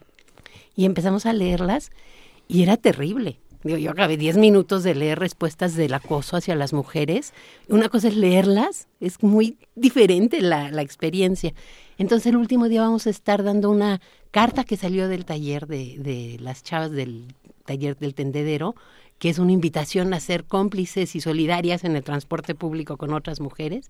Y vamos a estar trabajando con las chavas que hacen estos eventos de yarn bombing, vamos a hacerle intervenciones cálidas, calor, calur- calurosas y amorosas al tendedero, porque es muy difícil quedarse con una cuestión tan difícil de, de denunciar el acoso en distintas maneras, entonces hay que llevar, hay que llegar a las acciones, ¿no? A otro tipo de cosas. Va a estar muy divertido, ahí vamos a estar todo el día. No sé si divertido, yo misma, ¿no? Va a estar intenso y va a ser interesante ver cómo termina. Ahora, también he hecho 50 recorridos a la a la exposición, la ha estado activando, ha habido un montón de actividades, venimos aquí la vez pasada a hablar de las brigadas de belleza itinerante, hicimos un wikitón que se subieron más de... ¿Un qué? Wikitón, que fue, subimos más de 100 entradas a Wikipedia de mujeres artistas. Entonces sí, tanto para Karen como para mí la exposición no era un fin, sino un medio. Y sigue siendo, o sea, digamos, lo, lo que me, me brinca es, bueno, se acaba el domingo en en el MUAC, pero ¿y luego? ¿Nos, ¿Nos lo vas a quitar, digamos? Ya, se quita, se acaba y babalú. pero, o sea, después de 1978, desde 1978 ya, 38 años y ya se acaba el tendedero. No, el tendedero eh, la voy a hacer en Sinaloa, lo voy a hacer en Monterrey, me lo han pedido a muchos lugares. Se está utilizando eh, desde el activismo, me lo pidió Amnistía Internacional el 8 de marzo y lo hicimos en la calle, están utilizando una versión. Entonces me encanta porque es una pieza que la han tomado desde muchos puntos de vista. La exposición se acaba, pero el tendedero seguro va a seguir. ¿Qué ha significado esta exposición para el MAC, Miriam? ¿Y, cómo ha funcionado y cuáles son los proyectos que hay alrededor? Pues ha funcionado bastante bien en relación a que el visitante eh, interactúa con, con, la exposición, que no siempre ocurre, sino que llegan como más pasivos a observar o recorrer nada más, ¿no? Y en el caso de si tiene dudas, pregunte, pues desde el título, ¿no? Eh, eh, motiva a reflexionar en torno a varias cuestiones sociales. Y bueno, las actividades que hemos tenido han sido, por ejemplo, como la que tenemos mañana, que es recorrido con invitado especial. Estamos invitamos a diferentes eh, artistas plásticos o performers que hagan desde su punto de vista un recorrido distinto por esa exposición. Entonces mañana vamos a tener a María Rodríguez a las cinco y media que va a, darnos otra perspectiva de la exposición de Mónica. Y es maravillosa María porque hay, de hecho hay una pieza de ella en la exposición, en mi exposición hay trabajo de más de 50 personas, pero hay una pieza que yo hice que se llama Lo Normal y María hizo una pieza nueva basada en la mía, una interpretación de lo normal, que la neta, la neta me gusta más que la mía. Entonces, con un gran sentido del humor que se llama Si Peña fuera mujer, ¿qué cararía al ver que hay tantas mujeres asesinadas, tantas mujeres, y su visita se va a llamar así, ¿no? Si Peña fuera mujer, ¿qué cararía en una exposición de arte feminista? A ver, Mónica, nos llaman por teléfono, hacen comunidad todos los días con nosotros, los radioescuchas, y Antonio Fuentes pregunta si en el movimiento feminista caben los hombres. Claro que sí. Yo, yo, los, yo también tenía esa sensación, pero quería que tú lo dijeras. No, claro que sí, es un movimiento, es muy diverso, hay muy distintas posturas, muy, muchas clases de feminismos, pero lo que es más para mí el feminismo es como la madre de todas las batallas por la democracia, Estoy de acuerdo. porque en otras puedes decir los negros, los blancos, los judíos, los católicos y es el otro. En esta no puedo decir el otro porque es mi papá, mi hermano, mi tío. ¿No? Mis amigos, mis colegas, no puedes separar, hay un, un, vínculo de afecto, o por lo menos esa es mi esperanza. Además se trata de, de aflojar los roles tan, tan rígidos que tenemos de género. No se trata, no es una guerra de las mujeres en contra de los hombres para nada, ¿no? Por supuesto. A ver, ok, quedan uh, miércoles, jueves, viernes y sábado y domingo. ¿Dónde podemos tener toda la información de lo que sucederá? En, en unam.mx y para los recorridos se pueden apuntar con directamente en enlace y mediación en el correo de enlace.mediación arroba .mx. Ahí nos solicitan uh, ponerlos en la lista y empezaríamos el recorrido, bueno, hoy con las actividades de la presentación del catálogo, mañana recorrido María Rodríguez, el sábado Mónica también va a estar dando recorrido a las 11 de la mañana. Es el último, se pueden apuntar todavía, es el último recorrido que yo doy a las 11 de la mañana, dura como hora y media. El sábado. Sí, el sábado. Y el domingo todo el día en, en la explanada del MUAC van a estar y en el adentro, y adentro en el tendedero. Bueno, no les vamos a desear éxito porque ya lo tuvo. Es solamente el corolario de todo este trabajo fuerte y sostenido que han hecho durante estos meses. Eh, muchísimas gracias por habernos acompañado esta mañana. Uh, todos vámonos al MOAC, vamos a, acercarnos a Mónica Mayer y a su, a su excelente exposición eh, retrocolectiva. Si tiene dudas, pregunte. Y es para eso sirve la cultura, para generar preguntas, no para generar respuestas. Exacto. gracias, Mónica, gracias, eh, Miriam. Un placer que estén esta mañana con nosotros. Gracias, gracias. Y, y nos vamos con una de esas bellas canciones de 60 segundos, que este, en este caso se llama Coffee Lady. Señor, Dama del Café. La Dama del Café.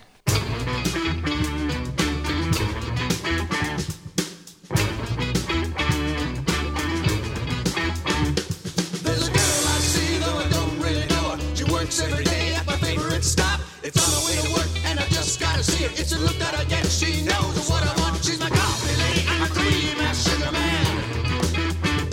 She's my coffee lady. I'm a cream and sugar man.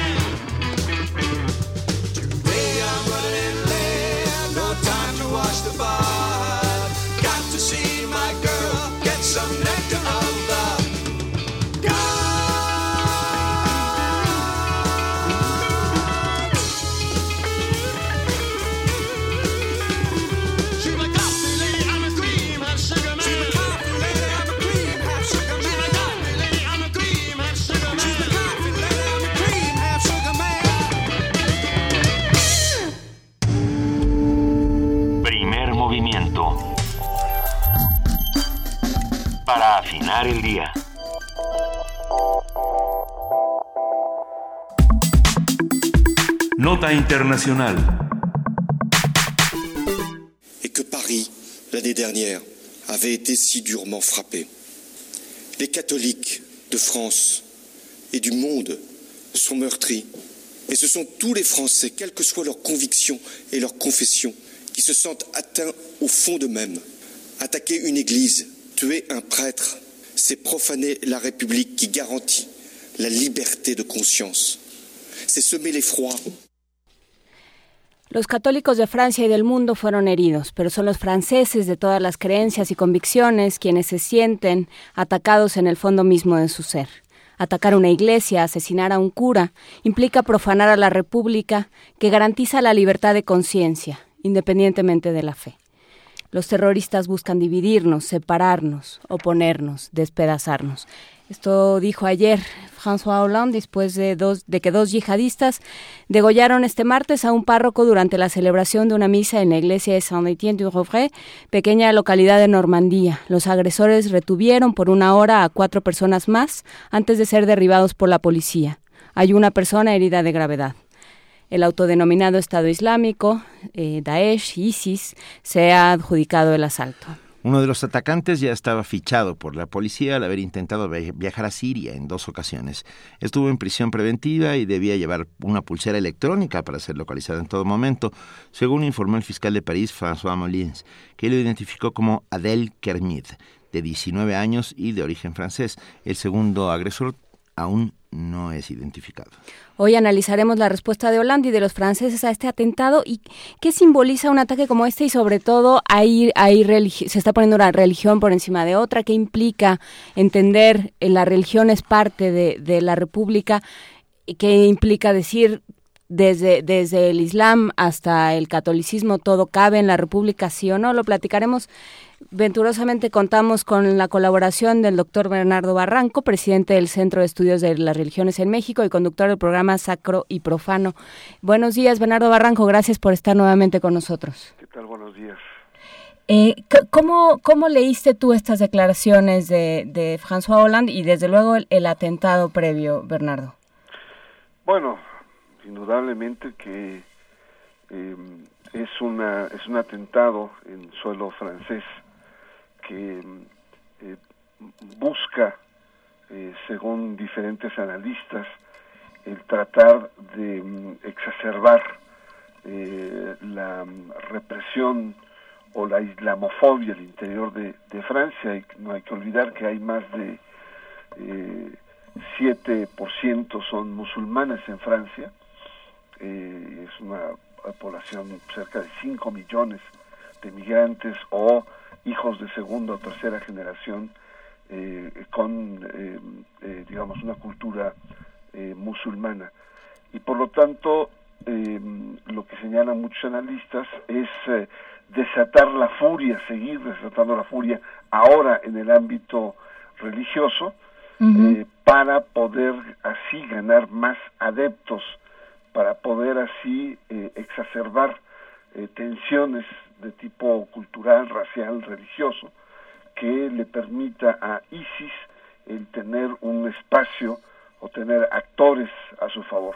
Y desde luego el discurso de Hollande es muy claro, es decir, es un discurso, digamos, belicoso. es un discurso que llama a la unidad, más allá de los orígenes eh, políticos, religiosos, pero llama precisamente a enfrentar como un solo puño a la amenaza que representa eh, el Estado Islámico. Bernardo Barranco, muy buenos días, gracias por acompañarnos. ¿Qué, ¿Qué, simboliza un ataque así dentro de una iglesia, en medio de una celebración de una misa?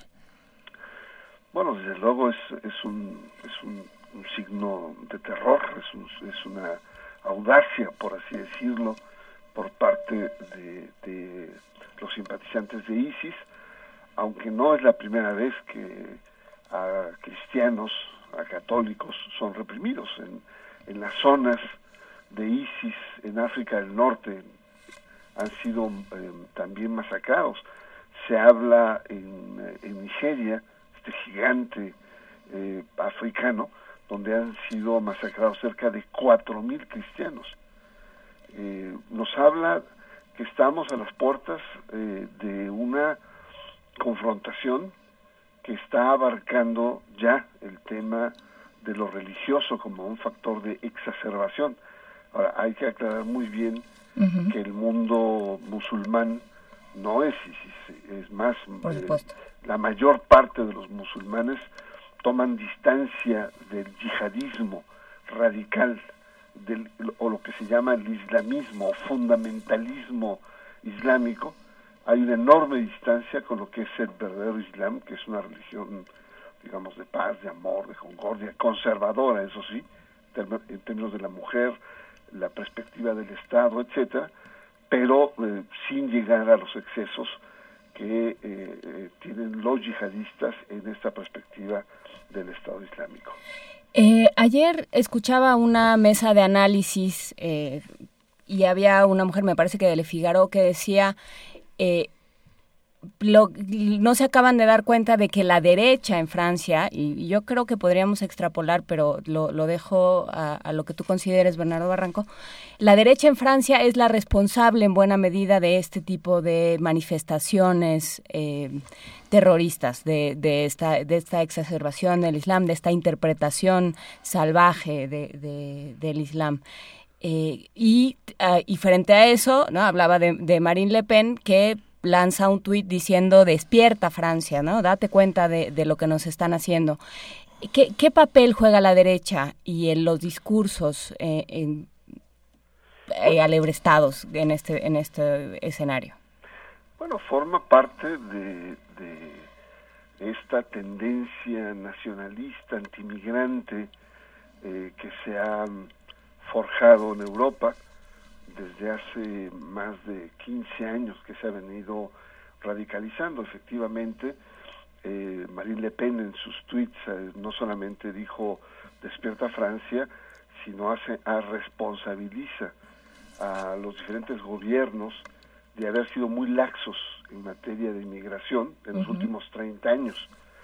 Eh, y efectivamente la derecha lepenista desde su, desde su padre eh, ha desarrollado toda una política de odio. Y hay muchos eh, cristianos y católicos que le han acompañado, muy anti-inmigrante, eh, y son los que han, curiosamente, fíjate, hay una paradoja, mientras que en la gran parte del mundo los católicos, por ejemplo en México, buscan mayor libertad y reivindican incluso el Estado laico para tener mayor libertad, en el caso eh, francés, la derecha, mientras la derecha aquí busca libertad, la derecha en Francia lo que busca es la aplicación estricta del Estado laico frente a todas las manifestaciones religiosas musulmanes como el velo, el tipo de vestimenta, eh, ciertos eh, em, rasgos en las escuelas fueron prohibidos y hubo un gran debate. Es decir, la aplicación estricta, radical de la laicidad, la derecha lo ha estado enarbolando, evidentemente en detrimento de las expresiones culturales de los musulmanes franceses, que repito, no es cualquier número, estamos hablando de 5 millones de personas eh, en, un país de cerca de 40, o sea, es un número verdaderamente importante. Y ahí es cuando el discurso de Hollande diciendo que eh, la República garantiza la libertad de conciencia ¿no? Eh, y que por lo tanto matar a un cura es profanar la República, se, se empieza a desdibujar pensando, sí, bueno, pero, pero hay de religiones a religiones, ¿no? Sí, claro, por supuesto. Eh, o, eh, sea, digamos, eh, hay un discurso que dice hay de religiones a religiones, perdón. Muy claro, Hollande está en una, en una actitud, digamos, de, justificación, digamos, de una em, escalada bélica y está en toda, todo el proceso de, de la gran justificación. Em, y muchos eh, en Europa están eh, en una actitud similar, llámese Bruselas, llámese Alemania, eh, como queriendo reivindicar las ah, tesis de Samuel Huntington en términos de una guerra de civilización, en donde lo religioso es un factor simbólico pero central en esta lucha de culturas. Eh, y creo que mm, eh, pues sería un gravísimo error el sentido de eh, pasar a, un, a, una a un nuevo estadio en esta islamofobia que ya existe en Europa. El hecho de, de parecer árabe se constituye ya en un delito, en una sospecha, y evidentemente que esto atenta contra los derechos humanos y precisamente con las grandes libertades con las cuales la Revolución Francesa enarboló. De tal suerte que estamos en una situación de enorme delicadeza política, cultural, ideológica, en donde una Europa parece derechizarse, nacionalizarse. Eh, Inglaterra, la salida de la Unión Europea, no es un fenómeno aislado, y tiene este mismo trasfondo. Y bueno, también, en cierto sentido, el, eh, el, ensanchamiento de Donald Trump en Estados Unidos va por ahí, va por ahí, es la reacción, digamos, cultural, bélica, económica de un sector de la población evidentemente amenazado. Ah, Bernardo Barranco, a ver, desde el punto de vista del, del estudio de la religión, ¿cómo entender y cómo intentar curar o sanar lo que provoca fenómenos como ISIS? Mira, eh, el, uno de los temas de fondo acá es eh, pensar de manera equivocada eh, que la religión es la causa eh, de el, belicismo, de esta radicalización, al lado de la inmolación, al lado de estos atentados suicidas, de este fanatismo que detrás está lo religioso. Claro. Sin embargo, eh, la religión se usa en mayor de los casos como una justificación. No es que lo religioso sea el origen de esta actitud radical, sino más bien lo religioso es arrastrado sobre esto mismo. Un ejemplo lo tenemos acá, precisamente en Chamula, ahora que está muy de moda, cuando había muchos conflictos religiosos. No eran conflictos religiosos, eran conflictos de tierras entre las diferentes comunidades que usaban lo religioso como una justificación, es decir, usaban lo religioso para radicalizar y fundamentar su eh, protesta o, propuesta. Ahora, si bien lo religioso eh, puede ser evidentemente un factor de radicalización vehemente, irracional, porque sí lo, lo puede, lo, lo hay en las lecturas teológicas, etcétera, también es un factor de paz. Es decir, toda religión conlleva elementos eh, de conciliación, de perdón. Eh, la manera es cómo se usa el término religioso. Si eh, en esta en esta perspectiva de, de, confrontación cultural y civilizatoria lo religioso es arrastrado, tanto por Occidente como la perspectiva musulmana, efectivamente vamos a tener eh, confrontaciones sumamente cruentas, crueles. las guerras más, más crueles fueron las guerras de religión, ¿no? Eh, eh, y pero al mismo tiempo está la perspectiva de darle la vuelta y utilizar ese mismo discurso en una perspectiva de paz. Y eso fue una de las grandes enseñanzas en el siglo XVI de Westfalia, donde surge el concepto de tolerancia que no había.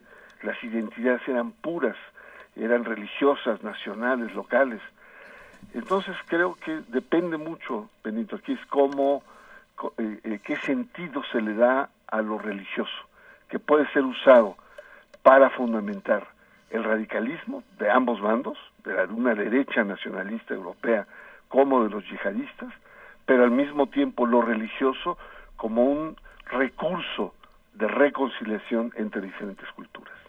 Y en este sentido de reconciliación, te preguntaría, eh, Bernardo Barranco, ya para cerrar, trayendo a San Juan Chamula, como te agradezco que lo hayas traído a la conversación, eh, y pensando también en las palabras de Hollande y en, y en el contexto en el que estamos viviendo y en las cosas que han pasado en Siria y, todo esto, eh, ¿cómo tendría que entrar el gobierno que en teoría en cada uno de esos estados está por encima de todos, que es el, la autoridad eh, de gobierno, digamos, el, la autoridad laica.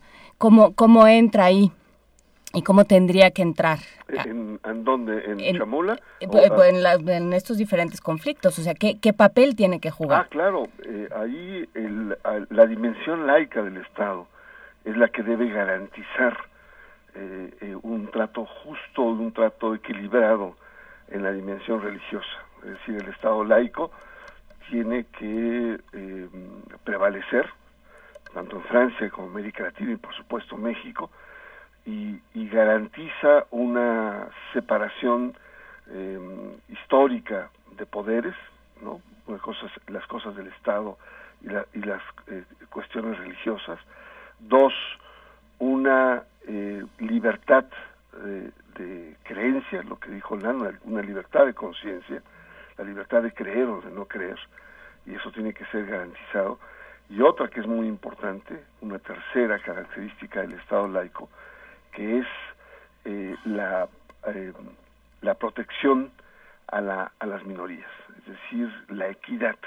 El Estado laico tiene que eh, tener como tarea la protección de, de minorías porque la equidad, el trato igualitario a las diferentes confesiones eh, debe estar garantizado por un, Estado laico sano, neutral, eh, actuante. Y en este caso, sobre todo en el caso francés, está muy tensionado porque por un lado la laicidad histórica que viene desde la Revolución Francesa le lleva a, proteger a las minorías, incluso las minorías musulmanas, eh, pero por otro lado también eh, está muy presionado por la opinión pública, por el terror con la que viven los habitantes, de estar atentos a cualquier manifestación que ya está muy marcado por el tema religioso. Es una situación eh, compleja,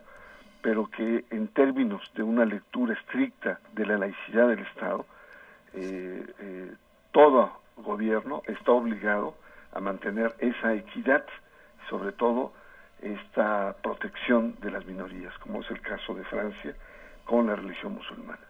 Por supuesto, y él no saca raja política, que eso es lo que les lo, que está sucediendo. Por supuesto, todos quieren sacar, especialmente la derecha, y no te extrañe que en los próximos años se reactive esta perspectiva que ha estado ahí latente en Francia, y no solamente en Francia, en diferentes partes, Austria, en, en, Alemania, en Bélgica, está una derecha que seguro que va a sacar raja de toda esta, atmósfera de terror que vive Europa. Y que se ha sacado en San Juan Chamula también. Y en San Juan Chamula, por supuesto. Bernardo Barranco, muchas gracias por estar esta mañana con nosotros. Aquí seguimos y, y seguimos como lo venimos haciendo desde hace dos años. Si hemos hablado, yo creo que si hay un espacio radiofónico eh, y estoy contestando un poco a quienes nos están escribiendo diciendo en Siria hay muertos todos los días. Ah, ah, eh, creo que es el espacio radiofónico donde más se ha hablado acerca de Siria, es este.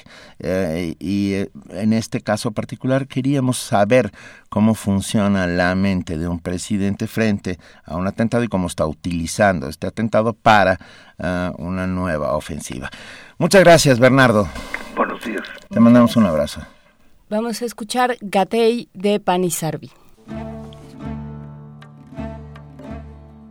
چشم رضا و مرحمت چشم رضا و مرحمت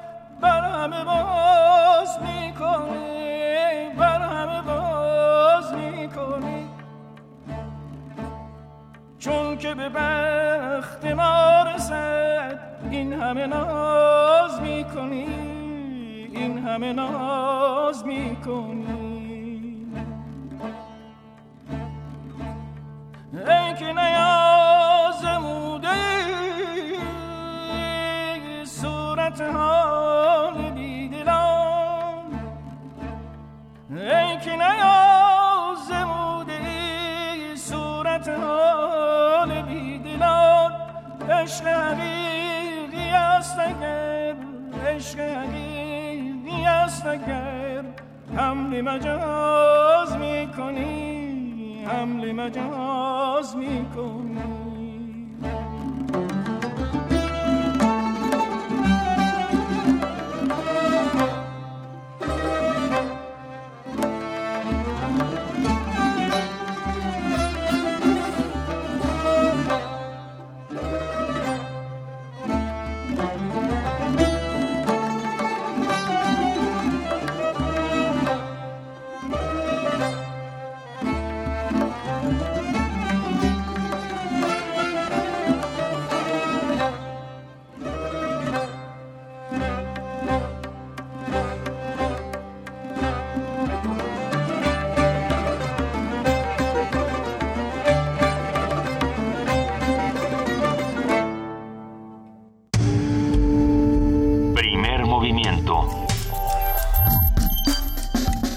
afinar el día.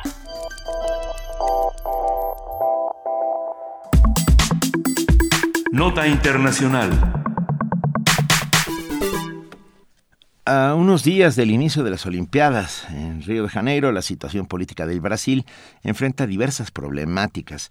Su presidenta Dilma Rousseff se encuentra en juicio político, la economía del país está en declive, los ríos, lagos y canales que se usarán para los Juegos Olímpicos están contaminados y la epidemia del virus de Zika sigue sin ser controlada. Aunado a ello están los retrasos en la construcción de estadios y problemas con el transporte. De acuerdo con los funcionarios a cargo de los Juegos Olímpicos de Río de Janeiro, el pánico no los somete y han declarado que se sienten aislados de la conmoción general de Brasil. La semana pasada, Ricardo Leiser, ministro del Deporte de Brasil, declaró que la maquinaria está en su lugar y es relativamente estable. Mi mayor preocupación no es un problema individual, son las pequeñas cosas que pueden presentarse al mismo tiempo. Los organizadores locales monitorean el crecimiento del césped sembrado hace 14 meses en el estadio de fútbol de Maracaná, donde se celebrarán las ceremonias de inauguración y clausura. También continúa sacando basura de la, de la bahía de Guanabará, donde se efectuarán las competencias de navegación, y siguen eliminando parches de agua estancados para reducir la población de mosquitos. Hoy hablaremos del clima político en Brasil, las condiciones sanitarias y económicas en las que se encuentra el país para recibir a los atletas y qué dice esto de el, clima y del, del pues de la salud del gobierno eh, brasileño. Nos acompaña Tania Carranza Gaitán, maestra en estudios latinoamericanos por la Facultad de Filosofía y Letras de la UNAM, profesora investigadora de la Universidad de la Ciudad de México, profesora interina de la Facultad de Filosofía y Letras de la UNAM y, por supuesto, colaboradora frecuente en Primer Movimiento. ¿Cómo estás, Tania? Buenos días. Hola, muy bien, gracias. ¿Ustedes cómo están? Buen día. Bien, gracias. Gracias. Eh, a ver, cuéntanos, ¿qué está pasando en Río y qué está pasando con las Olimpiadas? Eh, Sí, eh, bueno, me gustaría empezar por decir que las Olimpiadas tienen eminentemente un carácter político Claro. eh, y que además en este caso pues no se trata solamente de una situación latinoamericana en particular, sino internacional, ¿no? Entonces, bueno, eh, en efecto, eh, eh, lo que se argumenta en Río de Janeiro, el alcalde Eduardo Páez, de, que por cierto es del Partido Movimiento Democrático Brasileño, igual que Temer, del mismo partido, eh, ha dicho que el Parque Olímpico está en buenas condiciones, que ya está listo. Sin embargo, tiene que reconocer que la infraestructura urbana pues no está tan bien, ¿no? Eh, a esto, como ustedes ya lo han mencionado, pues se une el asunto del Zika. Eh, eh, quisiera antes de llegar a este asunto del Zika detenerme un poquito en esta en esto que mete a las Olimpiadas en, en Río en el contexto internacional. Eh, en primer lugar, nos encontramos con una cuestión acerca de la delegación rusa, de delegación Ujú. olímpica, eh, pues que ha sido eh, en un primer momento este rechazada de los Juegos Olímpicos por una cuestión de dopaje eh, y sin embargo bueno pues eh, a partir de una de una eh, de un nuevo fallo digamos de la Comisión Olímpica Internacional pues se determina no prohibir la participación a esta delegación rusa Ujú. eh, si, eh, si nos vamos un poquito más atrás hay que recordar pues nada menos que los papeles de Panamá que eh, en el contexto internacional habían puesto a Rusia como uno de los principales y más corruptos países del mundo, ¿no?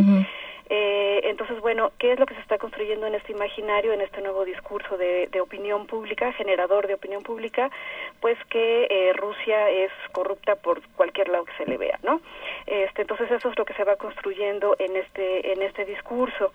Eh, el carácter político de las Olimpiadas se encuentra fundamentalmente en que pues se trata de una presentación de un país y en este caso en particular de una ciudad, en el caso de las Olimpiadas, ante las empresas y las corporaciones transnacionales.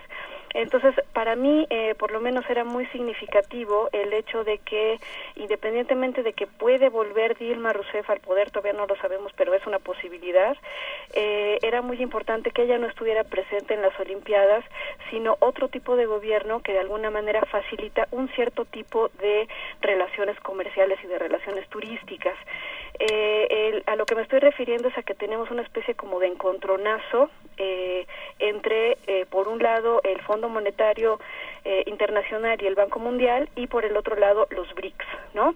Entonces se trataría de un estira y afloje entre estas dos posturas eh, comerciales eh, diferentes y que además este, tienen tienen detrás pues también una cuestión eh, militar no es decir eh, eh, de esto se dice bastante poco pero pues eh, tenemos que decir que el imperialismo internacional pues está en muchos sentidos eh, sustentados eh, sustentado por la guerra que se mantiene en Medio Oriente por parte de la OTAN pues en contra de terrorismo este si se quiere ver de esa manera no entonces, eh, nada más para hacer un pequeñito recuento de cómo han sido no solamente las Olimpiadas en los últimos años, sino también los mundiales de fútbol.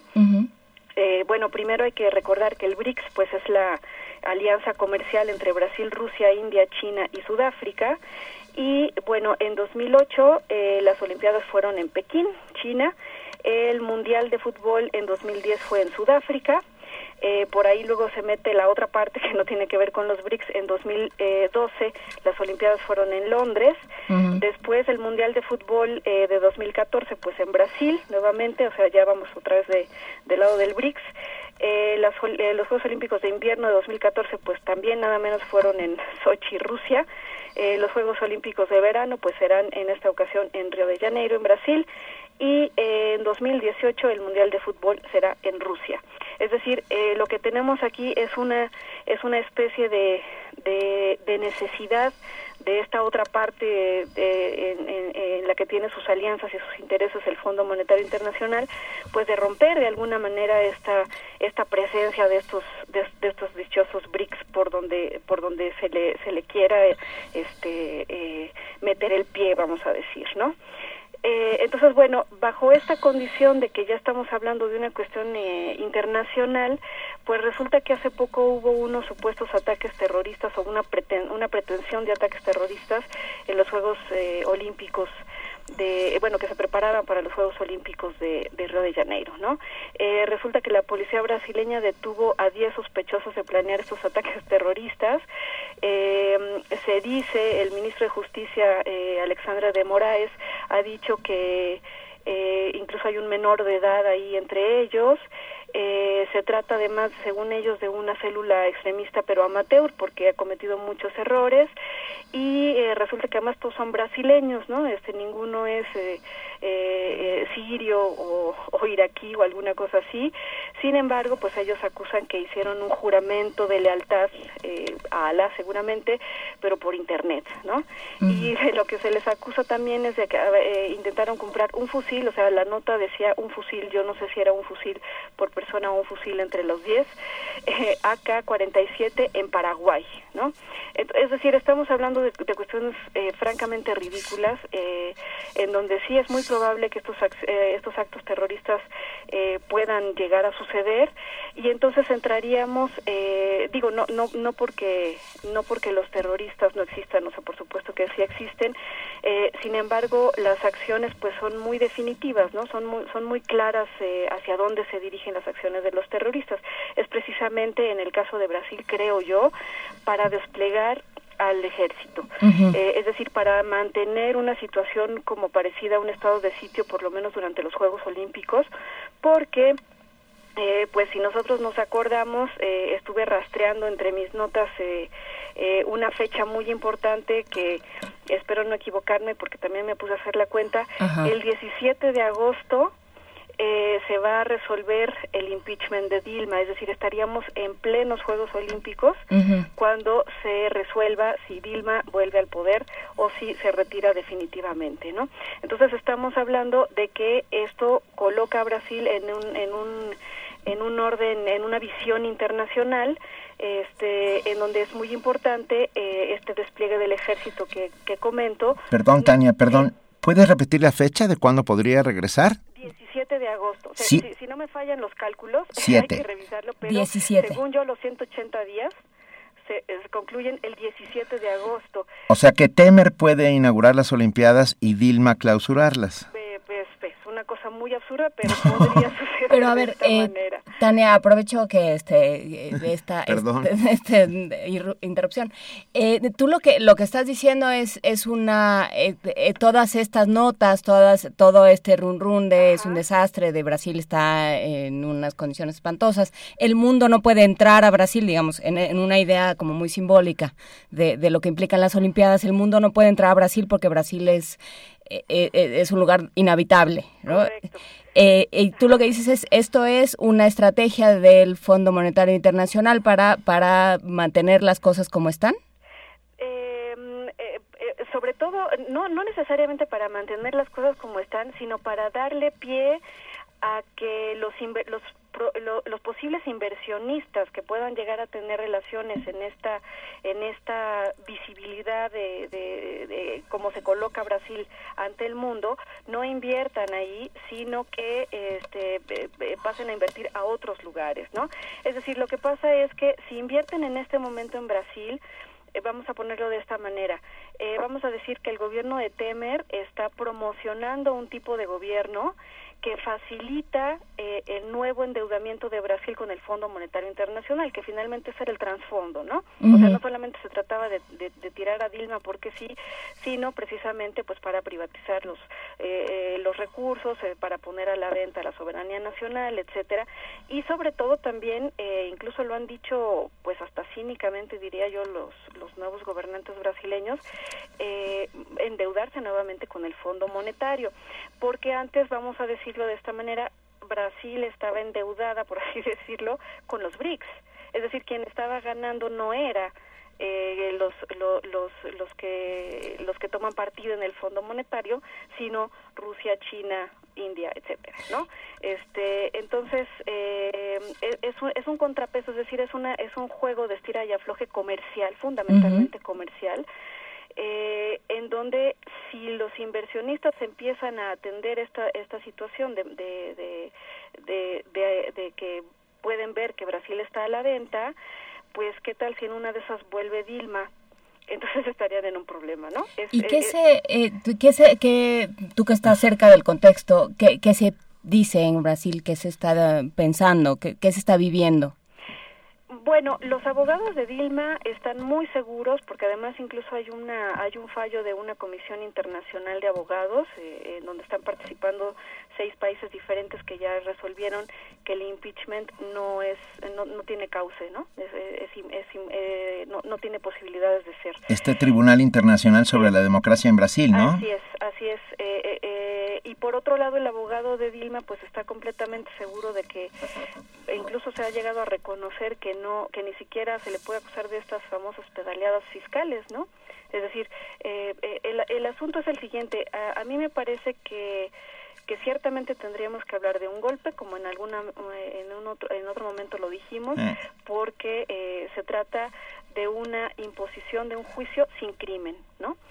Eh, y el asunto aquí es que eso no importa, es decir, estos estos personajes son tan cínicos, este, incluso lo hemos podido ver en las declaraciones de Temer, eh, que la cuestión es eh, eh, el propio nombre de Temer y de sus colaboradores ha salido en los Panama Papers, etcétera, y sin embargo ahí están, ¿no? Es decir, eh, este es el nivel de cinismo. Entonces, eh, este nivel de cinismo puede llegar a, a decir, de todas maneras, Dilma no vuelve por lo que sea, ¿no? Porque sí, ¿no? Eh, entonces, ese es el panorama, es decir, eh, los abogados, eh, eh, tanto internacionales como, como los que están defendiendo el asunto del, del, en contra del impeachment, están dejando claro que en efecto no hay delito que perseguir, por lo tanto, en cualquier momento se puede eh, se puede fallar a favor de que Dilma vuelva al poder, ¿no?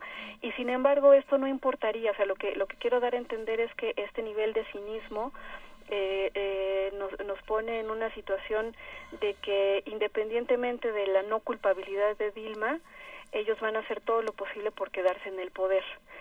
Eh, y sobre todo también porque ellos no, eh, eh, de alguna manera ellos son lacayos del Fondo Monetario. Es decir, ellos no importa lo que les pase, ¿no? O sea, no importa si ellos después se van, no importa si Temer termina en la cárcel, eso no importa. Lo que importa es ajustar una serie de cosas que eh, particularmente el PT había eh, desarrollado en, en, Brasil con respecto a esto que digo de la soberanía, de los, de los programas sociales, eh, etcétera, y que eh, dejaba fuera de escena al Fondo Monetario, pero no solamente de Brasil, sino en este en esta nueva repartición del mundo, ¿no? Eh, eh que digo que es eh, fundamentalmente entre el Fondo Monetario y los BRICS. Uh, Venga, estaremos muy pendientes. Yo sí. solamente una rápida observación mediática. Yo tengo 56 años, he visto muchas Olimpiadas a lo uh -huh. largo de mi vida y nunca había habido como hoy un silencio, eh, un silencio alrededor de las Olimpiadas. Como, o sea, empiezan dentro de nada, dentro de una semana y, y hay una suerte de silencio en el mundo al respecto. Uh, bueno, estaremos muy pendientes. Tania Carranza Gaitán, maestra en estudios latinoamericanos por la Facultad de Filosofía y Letras. Eh, muy pronto volveremos a hablar y te agradecemos como siempre enormemente eh, tu participación aquí no, en primer pues, momento. Al contrario, bueno, ya quedó ahí pendiente lo del, lo del Zika, nada más como último comentario, si, si hay un poquito de tiempo, uh -huh. decir que el Zika, pues ahí está, en efecto, si es una, si es una cuestión real, sin embargo hay que tomarlo también un poco como sucedió la cosa de la influenza en 2009 en México, es decir, eh, es de, tiene por detrás mucha cuestión racista, por así decirlo, ¿no? Ok. Ah, seguiremos, seguiremos muy pendientes de, de, todo esto que suceda. Claro uh, que sí. Gracias, Tania. Al contrario, gracias a ustedes. Buen día. Y vamos a escuchar con Tom Jobim, el único, eh, canta, el único, es el único cantante en el mundo que tiene su nombre puesto en un aeropuerto. En lo cual, debe eh, como debe ser. Es, eso se llama justicia poética. Uh, con Tom Jobim, agua de beber.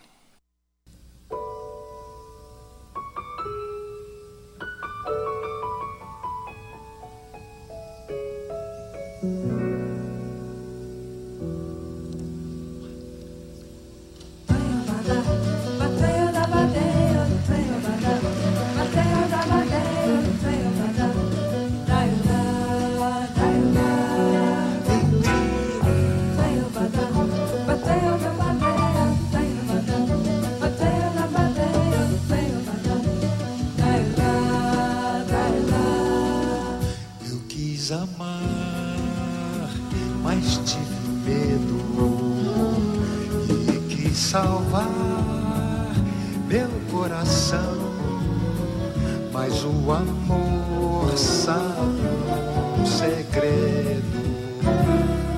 O medo pode matar o seu coração. Né? É, é, da, da, da,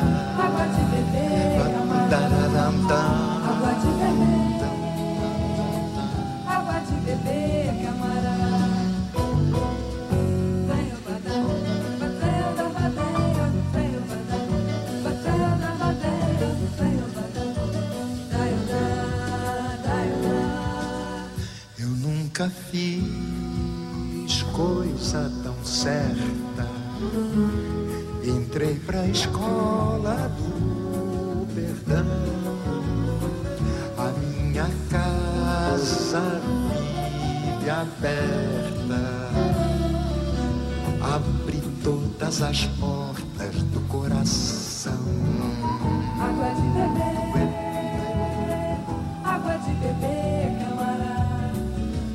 De beber, água de beber, camarada. Eu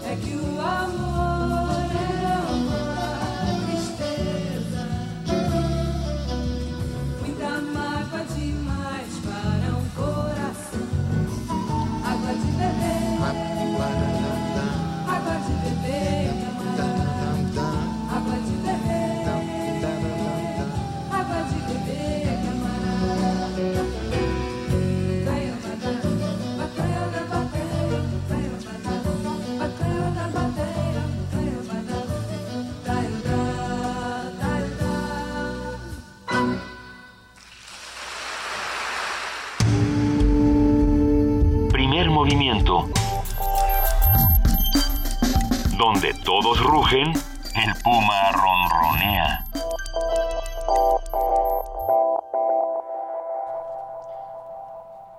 Son las 8.56 de la mañana y vamos a otra nota preparada por nuestros compañeros de información. El turismo de la comunidad lésbico, gay, bisexual, transexual y transgénero supera al turismo convencional.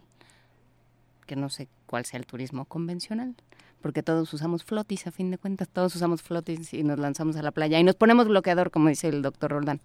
Y que la certificación para atender a este sector ha avanzado en diversas ciudades de México.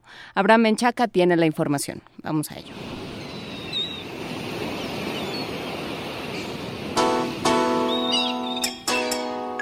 A diferencia del turismo convencional que crece a un ritmo de 4.7% cada año, el turismo de la comunidad lésbico, gay, bisexual, transexual y transgénero crece al 10.4%, es decir, más del doble. A nivel internacional, el turismo LGBT representa un mercado potencial de 180 millones de personas y un gasto anual en el sector de más de 200 millones de dólares. Para el doctor Jaime Linares de la Facultad de Estudios Superiores Aragón, este turismo representa una importante derrama económica y empleo para muchos sitios turísticos. Ha habido un incremento sustancial del turismo gay en, en los principales destinos turísticos del país. Esto de algún modo producto de, pues, de esa ola internacional que se ha venido desarrollando de, de algún modo de fomentar o darles más apertura, digamos, a las diferencias sexuales en todo el mundo, ¿no? Entonces en el país no ha sido la excepción. Se ha venido fomentando cada día más ese turismo gay que se representa también una importante derrama económica para muchos sitios turísticos, principalmente de playa y coloniales, eh, que de otra manera no tendrían un detonador o un multiplicador de ingresos. La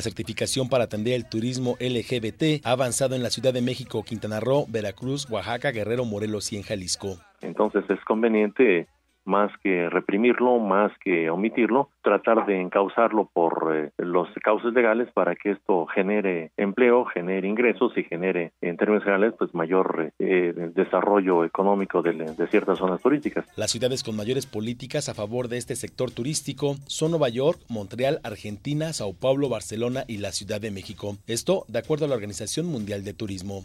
Para Radio UNAM, Abraham Menchaca. Vamos a acabar. Primer movimiento. Información azul y oro.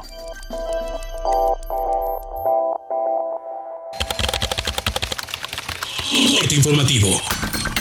La UNAM. Investigadores de la Facultad de Estudios Superiores Cuautitlán de la UNAM buscan el origen de la hipertensión arterial, el infarto al miocardio, la insuficiencia cardíaca y las arritmias cardíacas. Para ello, utilizan biomarcadores a nivel molecular con el objetivo de prevenir y tratar esas afecciones. Juan Venancio Hernández Santi Esteban, egresado de la UNAM, fue distinguido con el premio Carlos Fuentes Mex Soc que otorga la Embajada de México en Reino Unido y la Sociedad Mexicana de Estudiantes en ese país. El galardón reconoció los aportes de su tesis doctoral en el campo de la astrofísica. Nacional. Jerónimo Martínez, secretario de Asuntos Jurídicos de la sección 22 de la CENTE, aseguró que Rubén Núñez podría obtener su libertad caucional tras obtenerse un amparo dictado por un juez federal. La industria siderúrgica denunció que perdieron 700 millones de pesos en una semana debido a las protestas de la disidencia magisterial en Michoacán. Advirtió que de continuar los bloqueos podría detener sus actividades la próxima semana. Evodio Velázquez, presidente municipal de Acapulco, condenó el asesinato del alcalde Ambrosio Soto Duarte, quien fuera presidente municipal de Pungarabato. Señalo que este hecho de violencia no es un hecho aislado o único, ya que son más de medio centenar de presidentes municipales de distintas filiaciones partidarias asesinados bajo diferentes circunstancias, lo cual recrudece esta zozobra. Ernesto Neme, procurador federal del consumidor, puso en marcha un operativo en los principales destinos turísticos del país para supervisar que se respeten los derechos de los consumidores. Y estaremos visitando, como ustedes lo están viendo, hoteles, restaurantes, aeropuertos, centrales camioneras, agencias de viajes, oficinas de renta de vehículos, supermercados, tortillerías, tiendas de autoservicio, en fin, todo aquel lugar, aquel espacio donde se presten servicios de turismo en esta época de mayor influencia. Internacional. Nicolás Maduro, presidente de Venezuela, reiteró que la derecha busca entregar la soberanía de su país a Estados Unidos. Ah, pero hay una guerra cultural, política, psicológica para decirle a Venezuela, Venezuela tú no puedes. Arrodíllate, ríndete y entrégate al imperio norteamericano. Y te va a gobernar el capataz nuestro allá, en manos del fascismo, de la contrarrevolución. Miles de guatemaltecos se manifestaron en diversas ciudades de su país para exigir la renuncia de diputados relacionados con casos de corrupción. Habla Telma Cabrera, dirigente campesina. Ya que los que salieron manchados en actos de corrupción es digno que renuncien porque han traicionado al pueblo. Ollanta Humala, presidente de Perú, aseguró que no indultará al exmandatario Alberto Fujimori, quien cumple una condena de 25 años por la tortura y desaparición de 25 peruanos durante su gestión. Yo no lo voy a indultar, y así de claro te lo digo. Y no puedo indultarlo porque eh, como presidente de la República yo no puedo tomar una decisión si no tengo las recomendaciones de la comisión que justo el día de hoy ha admitido el pedido de, de indulto del señor Fujimori.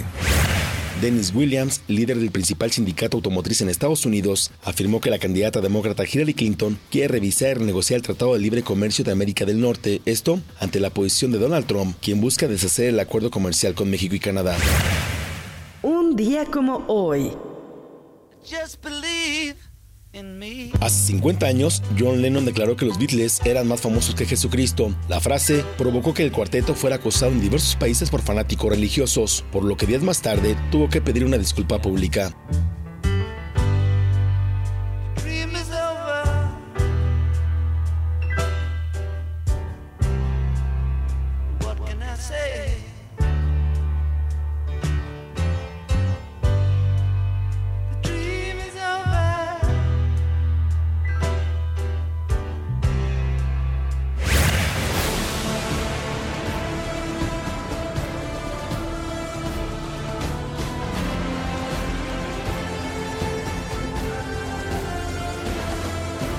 1958 se creó la Administración Nacional de Aeronáutica y del Espacio de los Estados Unidos. La NASA fue fundada por el presidente Dwight Eisenhower, luego de que el programa espacial soviético lanzó el primer satélite artificial del mundo en 1957.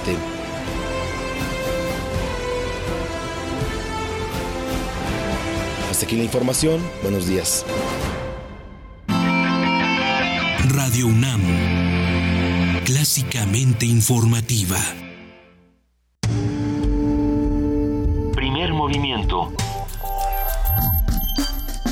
Donde todos rugen, el puma ronronea. El Sol Naciente proyectó a uno de los directores más influyentes del siglo pasado, Cineclub Radio Cinema te invita al ciclo Akira Kurosawa. Rashomon de 1950. Trono de Sangre de 1957. Los Siete Samuráis de 1954. Y Dreams de 1990. Todos los jueves de agosto, 18 horas, en la sala Julián Carrillo de Radio UNAM. La entrada es libre. Habla Ricardo Anaya. Este año logramos el mayor triunfo en elecciones para gobernador en toda la historia del PAN. Gracias a todas y a todos los que creyeron en la fuerza de acción nacional y en sus alianzas. Hoy tenemos un enorme compromiso. No les vamos a fallar. El PAN está de regreso, listo para construir el México del mañana. Ya juntos lo demostramos. De que se puede, se puede. Ricardo Anaya, presidente nacional del PAN. Soy Mauricio Montiel Figueiras y estoy en descargacultura.unam. Escucha, disfruta y descarga cultura gratis. Novedades. Ya puedes escuchar los poemas en purépecha de Rubí Huerta. Namushanaru terurpires jet wanda kwajimbo. Ishuen terambaro kurakpartupiren. Te recomendamos. Disfruta de algunas divagaciones sobre el oficio de la novela en voz de Antonio Muñoz Molina. De modo que casi tanto esfuerzo como a aprender hay que dedicar a desaprender o a lograr que la acumulación de la experiencia no se convierta en seguridad y arrogancia. Estrenos. Descarga el poema Nunca en voz de su autor Luigi Amara.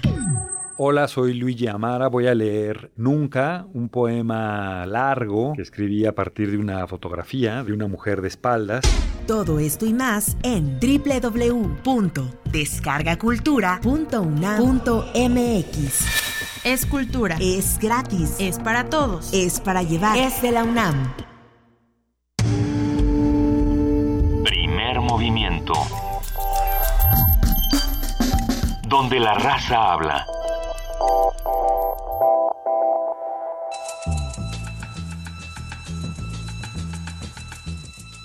Es hora de poesía necesaria.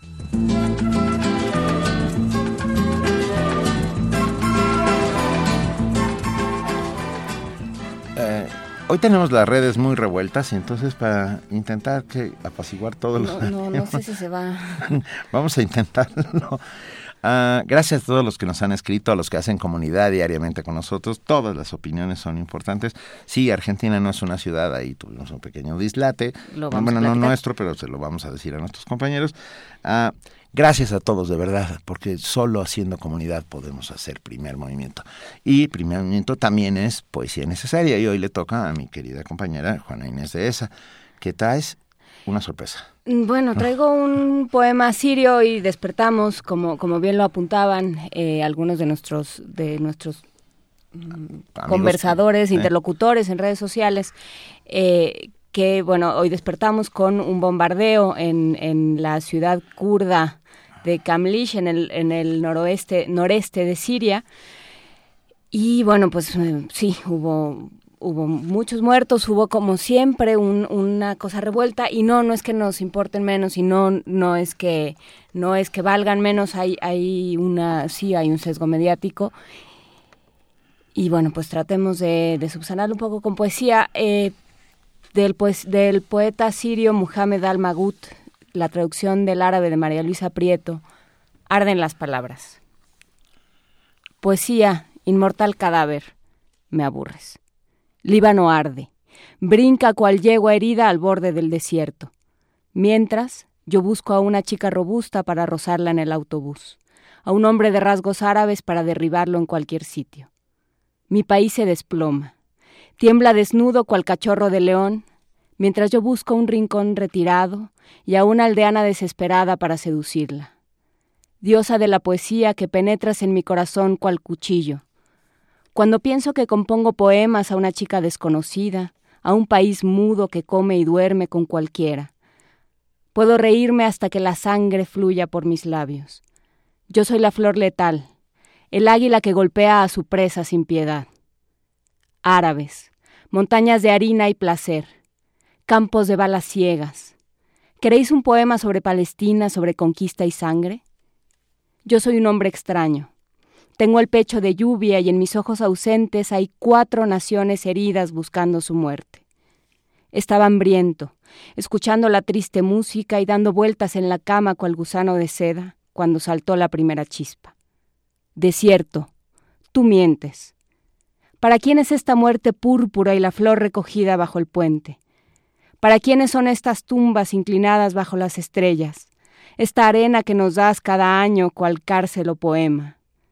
Ayer regresó este héroe de labios delgados, acompañado por el viento, los tristes cañones y su larga lanza brillando con puñales desnudos.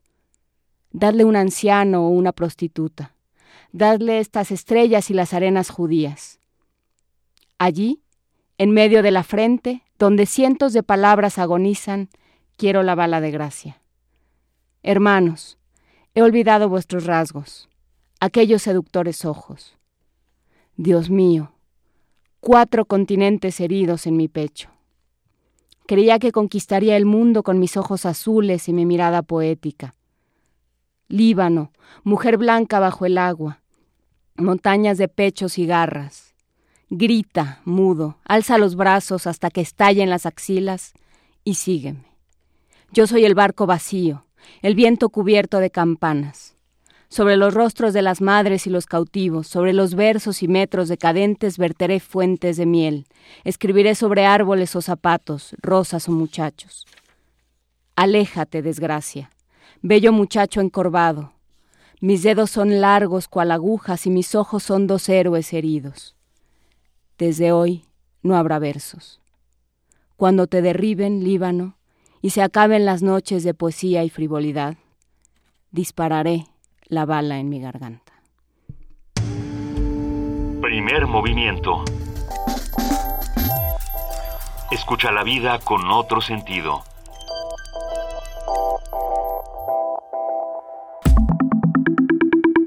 La mesa del día.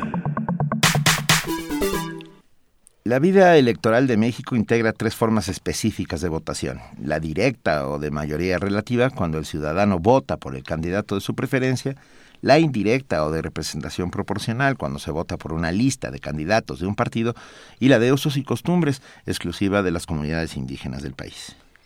Esta última se presenta combinada en los estados de Tlaxcala, Chiapas, Guerrero y Oaxaca. Por ejemplo, en este último estado, a pesar de estar compuestos, compuesto por 570 municipios, solo en 153 se realizan comicios para elegir alcaldes, es decir, 26% del total. En las entidades restantes, las elecciones pertenecen a procesos normativos, que es ahora como llaman a usos y costumbres, que ya discutiremos sobre estos dos términos. Ah, basados en definiciones locales realizables en cualquier momento de un año electoral, conforme a lo que es considerado moral y jurídicamente correcto en grupos sociales determinados. En el Diario Oficial de la Federación, el 14 de agosto de 2001, se publicó la segunda y mayor reforma a la Constitución Federal, buscando establecer una base para derechos concretos de los pueblos indígenas, un intento sumamente debatido y mediatizado. La reforma, que tardó seis años en llegar a término, adicionó un segundo y tercer párrafo al artículo primero, reformó el segundo, derogó el, párrafo primero del artículo cuarto, adicionó un sexto párrafo al artículo 18 y otro a la fracción tercera del artículo 115. Y le sumas el número que eh, Le quitas el número que pensaste y acaba teniendo una constitución. Hoy conversaremos sobre la figura de los procesos normativos de los pueblos indígenas y cómo se insertan en el contexto de un gobierno federal. Lo platicaremos con Carlos Natarén, doctor en Derecho Procesal por la Universidad Complutense coordinador del Centro de Investigación de la Universidad Autónoma de Chiapas e investigador también de nuestro Instituto de Investigaciones Jurídicas. Muchísimas gracias, Carlos Nataren, por estar en la línea con nosotros. ¿Qué tal? Buenos días. Buenos días. Gracias, Carlos. Y está aquí en la mesa el maestro Carlos Oya coordinador de investigación del Programa Universitario de Estudios de la Diversidad Cultural y la Interculturalidad. Maestro Soya, muchas gracias por acompañarnos. Gracias por la invitación, Benito. A ver, ¿por dónde empezamos? Eh, ¿Son distintos los usos y costumbres y los procesos normativos, como ahora eh, políticamente correcto llamamos? Eh, Carlos Oya. Sí, la, referencia lingüística no es este, superficial, este, porque en buena medida es una suerte de eufemismo, ¿verdad? Este, para categorías que si algo han caracterizado en México es su diversidad. ¿no? Este, pero, y lo sabemos por lo menos para México desde la colonia, esta suerte de dos instancias jurídicas, legales, formalizadas o no, eh, me refiero en los instrumentos escritos, por ejemplo, ¿no? Que se han dado siempre en relación a los pueblos indígenas o en la relación Estado-pueblos indígenas. ¿no?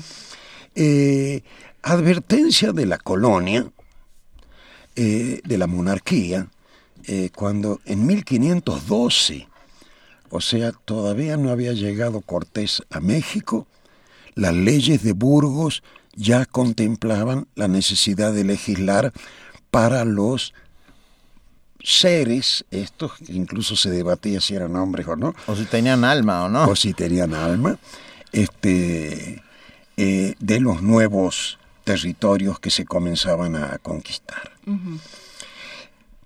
Dando un salto de 400 años, el indigenismo, ¿verdad? Topó y advirtió legalidades en la figura esencial de las comunidades, este, precisamente la comunidad, el concepto de comunidad, ¿verdad? Que en algunos casos tenían afinidades con medidas legislativas del Estado y en otros casos tenían contradicciones. Entonces, este doble movimiento normativo, ¿no? Este, ha sido una constante, formalizada o no en constituciones o leyes secundarias. ¿no? Eh, el ejemplo de Oaxaca es significativo porque son más de 400 los municipios que se han acogido a la figura de elección de autoridades por usos y costumbres. Lo que ha hecho, en todo caso, es poner en evidencia que, eh, eh, como en muchas comunidades, y quizá los términos no sean los mejores, este, hay una autoridad civil y una autoridad a la que se le denomina religiosa. Y no siempre es eh, religiosa en el sentido de responder a un dogma, ¿verdad? Este, sino que contempla aspectos de la vida social codificados dentro de esa cultura y que tiene que ver con mecanismos de control social, ¿no? Eh, Carlos Natarén, desde el punto de vista del derecho, ¿cómo se entienden estos usos y costumbres y procesos normativos? Que pues, mira, estoy escuchando al profesor y la verdad es que tiene mucha razón. Estaba pensando que aquí en Chiapas, a pesar de que la legislación electoral no siempre lo, refleja, existen pues procesos normativos, para usar el término, que, que se siguen aplicando. Por ejemplo, existen ayuntamientos que cada año se renuevan completamente. Se mantiene el presidente municipal, pero la comunidad se reúne y cambia desde el síndico a, bueno, a todos. Y eso es parte de la tradición, la comunidad lo ve normal, está acostumbrada a hacerlo, cada año se hace, se ha venido haciendo, y si, regul y si, y si ves la regulación, ves la legislación electoral, ves que lo que existe, no hay nada que lo diga. Me parece que en este sentido el derecho tiene que acercarse a la realidad, generar causas que permitan sobre todo una convivencia ordenada y, pues causas para generar este, espacios para el desarrollo. Porque a ver, es que, ¿sí? Dime, dime, dime. Es que yo no. Sí, sí, sí, sí, te seguimos escuchando, Carlos. El tema es que en Chiapas, donde tienes espacios de, de mucha pobreza, lo que necesitas es que el derecho sea una herramienta de desarrollo. Y la primera cuestión que tendrías que pensar es acercar la realidad a, lo que a lo que está pasando. No vas a cambiar este, esas costumbres y están funcionando, digamos, de una manera más o menos razonable.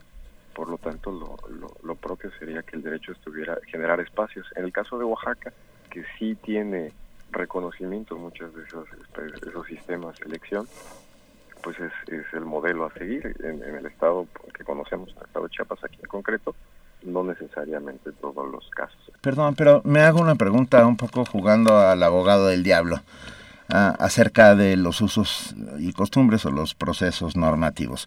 Ah, en algunos casos van contra nuestra propia constitución en el sentido por ejemplo, de la igualdad de género. Ah, los usos y costumbres en muchos lugares impiden que las mujeres accedan a los puestos de poder.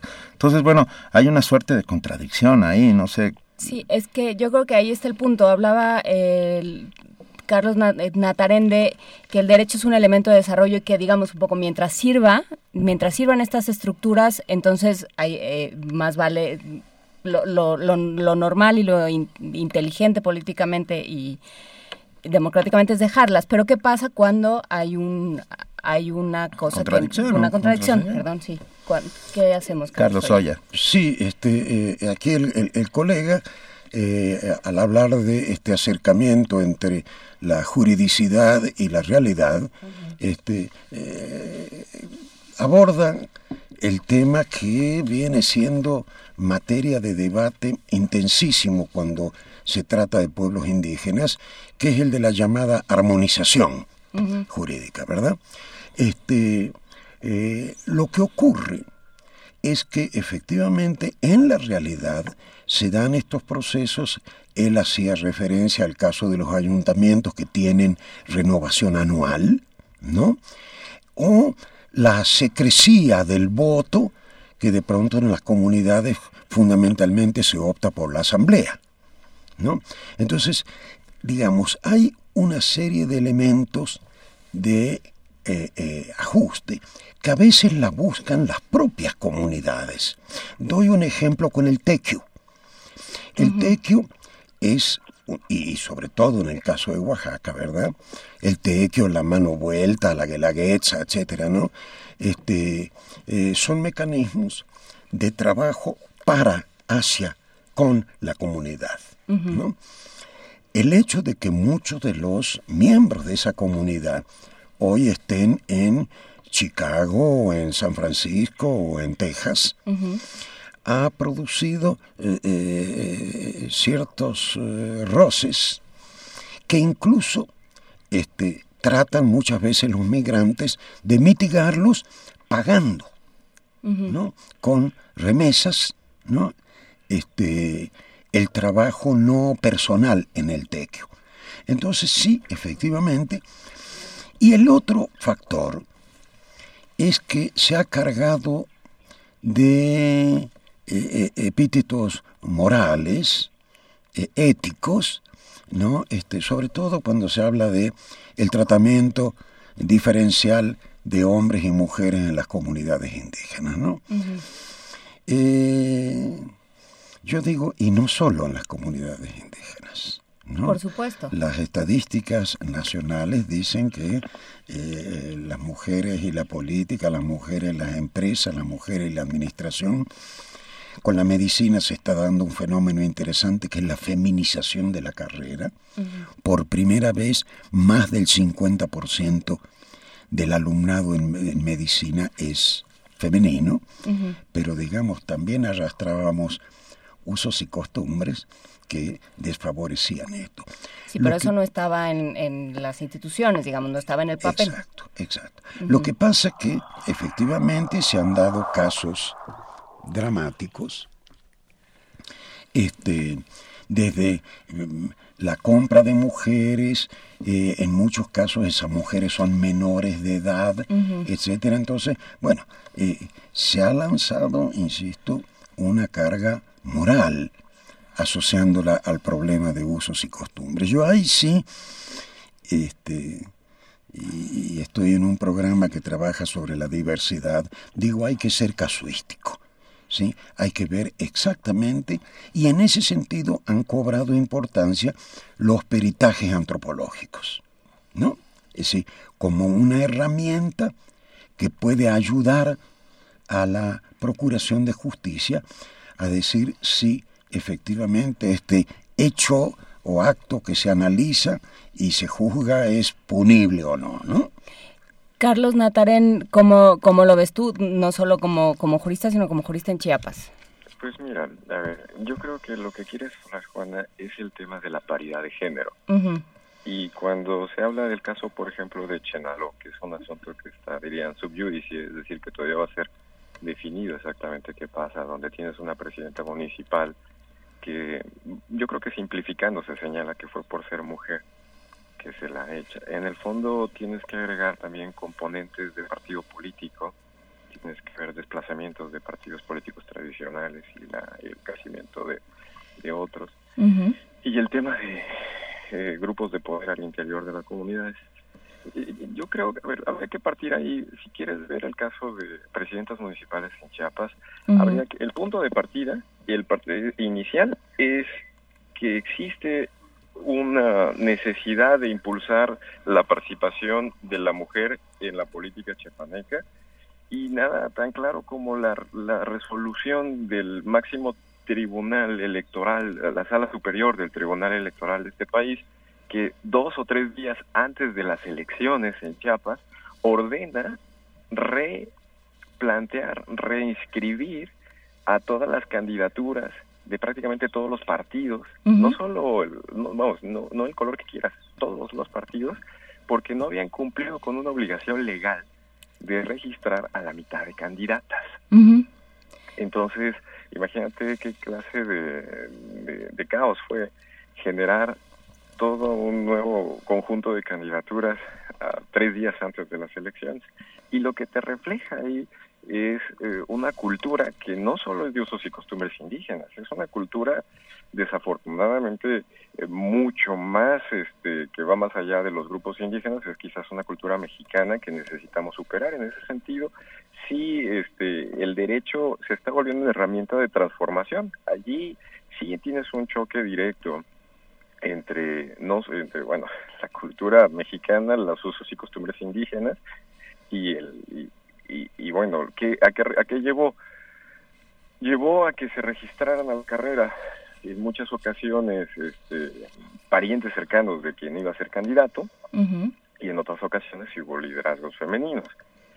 En, eh, la, por ejemplo, el Congreso las, es la, la legislatura sexagésima sexta, la 66 de este estado, tiene más mujeres que nunca en la historia, digamos, en ese sentido puedes hablar de un progreso pero tienes casos o espacios donde tiene que plantearse. Un, un espacio especialmente delicado es el tema de los pueblos indígenas, pero yo diría que va más allá de pueblos indígenas. Yo creo que, eh, que es, sí es un tema que va más allá. Me gustaría que especificaras eh, a qué te refieres con esto, Carlos Natarén.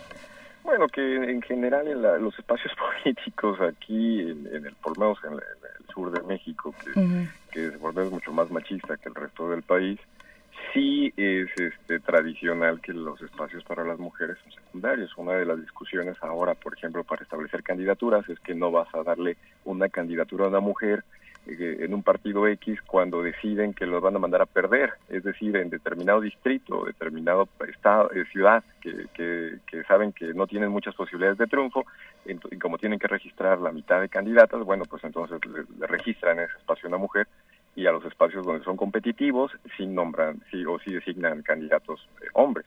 En esa lógica, yo creo que tenemos que tener mucho cuidado para que las reglas eh, vayan más allá de unas cuestiones formales y se vuelvan sustanciales, dirían la doctrina jurídica. Se trata de que los cambios tengan impacto real y en ese sentido sí es complicado y se y es toda una toda una asignatura pendiente para, para el ámbito electoral mexicano. En el caso chepaneco, puedes ver que a partir de esa famosa resolución, que digo, fue justo antes de las elecciones, se transformó en buena medida el mapa electoral. En el caso de Chenalo en concreto, el tema eh, no es este, solamente que sea mujer y de hecho si empiezas a revisar las noticias vas a encontrar que hay casos de otras presidentas municipales que también pueden ser cuestionadas en otros ayuntamientos. Incluso podrías ver el caso de un conjunto de, de candidatas que podrían ser consideradas juanitas en el sentido de que mm, mm. al poco hace poco renunciaron eh, hace la cosa de tres cuatro meses y dejaron en su lugar a hombres Sí, y, qué es lo que está sucediendo ahora eh, a raíz de lo de San Juan Chamula, que quien tendría que asumir el cargo sería eh, sería una mujer y no, no lo va a asumir, no va a suceder. Entonces, me, me parece, creo que los dos están de acuerdo en que en que son formas en las que el, derecho al, trata de, de acomodarse a la realidad, porque si no habría un choque irreconciliable, porque si no sería, sería una ceguera. Sí, y, y digamos, si uno lo ve el panorama, sobre todo en los últimos 30 años, ¿no? Este, la discusión acerca de derechos colectivos, ¿no? Este, hace que temas como este también se pongan al rojo vivo, ¿no? Eh, eh, digo, este, tú me juzgas a mí bajo un derecho que fue construido para los individuos cuando yo me muevo con pautas de la comunidad. Ahí ya hay un principio de contradicción. Eh, después, si se dan dobleces y este, eh, eh, estas amoralidades, digamos, en, las, en los procesos concretos, es, es otra discusión, ¿no? Este, o si vemos eh, el fenómeno a la inversa, los no indígenas diciendo por qué a ellos se les conceden ciertas cosas que a nosotros no. ¿no? Entonces, digo, es una contradicción persistente, permanente, etcétera, ¿no? Yo creo que eh, es clave revisar cómo el indigenismo consagró la figura de comunidad, aunque Aguirre Beltrán después dijo de que había de que estudiar la región de refugio y no solamente la comunidad. Pero un poco lo que dice la ley de usos y costumbres es, ahí adentro arréglense ustedes, ¿sí? ¿Y según qué? Y según las pautas de ustedes. ¿Cuáles son las pautas de ustedes? La tradición. Y viene la discusión si son tradiciones reinventadas, si son efectivamente tradiciones centenarias o milenarias, si son injustas a los ojos de quienes, ¿no? Este y en definitiva, si compartimos criterios de democracia, por ejemplo, ¿no? Eh, Carlos Natarén, ¿qué decirle, como, como dice Carlos Oya, a las poblaciones no indígenas? ¿Por qué me juzgas eh, a mí distinto? Porque ellos tienen derechos que yo no tengo. Híjole, yo, creo que aquí, este, con todo respeto, yo, yo sí no estaría de acuerdo en tener que dejar a las comunidades, arreglense ustedes adentro como puedan. Si, si ves el hecho mismo de obligar a registrar candidatos mujeres, eh, que sean mujeres a la mitad de los números, o sea, exactamente 50 y 50, ya no estás este, permitiendo que se arreglen a su gusto. En el fondo, yo creo que ahí el derecho está justamente haciendo lo contrario y me parece que esa es la labor también. Tiene que el derecho tiene que convertirse en una herramienta de desarrollo y, en ese sentido tiene que abrir espacios donde no los existe al día de hoy. Es complicado. Tienes que ver en el caso chapaneco todavía hay un elemento que puede hacer todavía más delicado el tratamiento, que son los acuerdos de San Andrés que son acuerdos firmados por el Estado mexicano y que todavía queda pendiente incluso eh, y, son producto de mucha discusión exactamente cuáles son las obligaciones del Estado, cuáles son las obligaciones de una entidad federativa, hasta dónde van a aplicarse en el ámbito municipal e incluso se podría discutir hasta la, el nivel de qué tan obligado fue, fue ese, es, queda el Estado a partir de esa firma de esos, de esos acuerdos. Lo que es cierto es que eh, siempre se usan como referencia dentro, dentro de la discusión estos espacios de autonomía. No se puede, eh, digamos, el límite en una democracia, por lo menos para desde la perspectiva jurídica, el límite de una democracia sustancial siempre van a ser los derechos, los derechos fundamentales de las minorías. Y en ese sentido, los derechos fundamentales de las mujeres, y entendido desde incluso desde la perspectiva de la Convención Americana del artículo 23, que eh, de derecho a ser electo y a participar en el gobierno, sí el derecho tiene que hacer un esfuerzo por generar mayores espacios para las mujeres, indudablemente, y eso sí va a producir choques, va a producir roces y va a ser bastante. Y quizás estamos en este proceso, estamos en este momento de, de transición y por lo tanto a veces es tan confuso entender exactamente dónde estamos parados, no sabemos si estamos avanzando en el fondo seguimos exactamente donde estábamos. Pero lo que es cierto es que no puedes renunciar como Estado a tratar de proteger los derechos fundamentales de las minorías. En este caso hablamos de las mujeres, pero podemos hablar de otros tipos de grupos que también necesitan protección. y en el caso del ámbito electoral la protección se traduce en proteger su participación, asegurar que participen en términos competitivos, equitativos y que no se les regatee espacios solamente por su género. A ver. Es difícil. De acuerdo. Nos escribe Marcia Pacheco, que hace comunidad aquí en Primer Movimiento constantemente, y dice, el problema es que el Estado sigue tutelando a los indígenas, excluyéndolos, no se conciben como sujetos de derechos. Carlos Oya, ¿qué opinas de esta afirmación?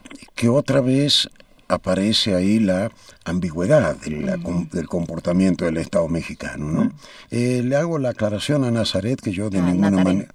Natarén. Natarén, este, que de ninguna manera pienso que eh, sea justo el hecho de decir ahí se arreglan ustedes. Lo que sí digo es que los legisladores que de alguna manera optaron por esta vía se apoyaron en la idea indigenista de la comunidad autosuficiente, parroquial, autocontenida, cerrada, aislada, etcétera, ¿no? Y eso no implica, como dice Marcia Pacheco, o, no, bueno, no sé si Marcia Pacheco me va a, este, a decir que no, pero digamos, eso no implica decir son distintos y por lo tanto tienen que tener un tratamiento distinto. Por supuesto, Y eso, a ver, pero eso desde dónde se, se ve, desde el proteccionismo o desde la inclusión. Claro, el- e- e- exactamente, esa es una de las discusiones fundamentales, ¿no? Son distintos. eh, Primero, ¿desde dónde digo yo que son distintos? Es decir, porque si aceptamos la pluriculturalidad y está con todas las letras en la Constitución, tenemos que aceptar la diversidad. Eh, si aceptamos las diversidades y las interculturalidades, la pregunta de fondo que ya se la hacía Aguirre Beltrán es si esas interculturalidades son armónicas o asimétricas. ¿no? Y después, por ejemplo, en términos de mayorías, minorías, se presentan cosas como esta. Uno de los eh, eh, municipios eh, permanentemente citados de Oaxaca como ejemplo de usos y costumbres es Guelatao. ¿sí? Guelatao no llega al 40% de población indígena. ¿no?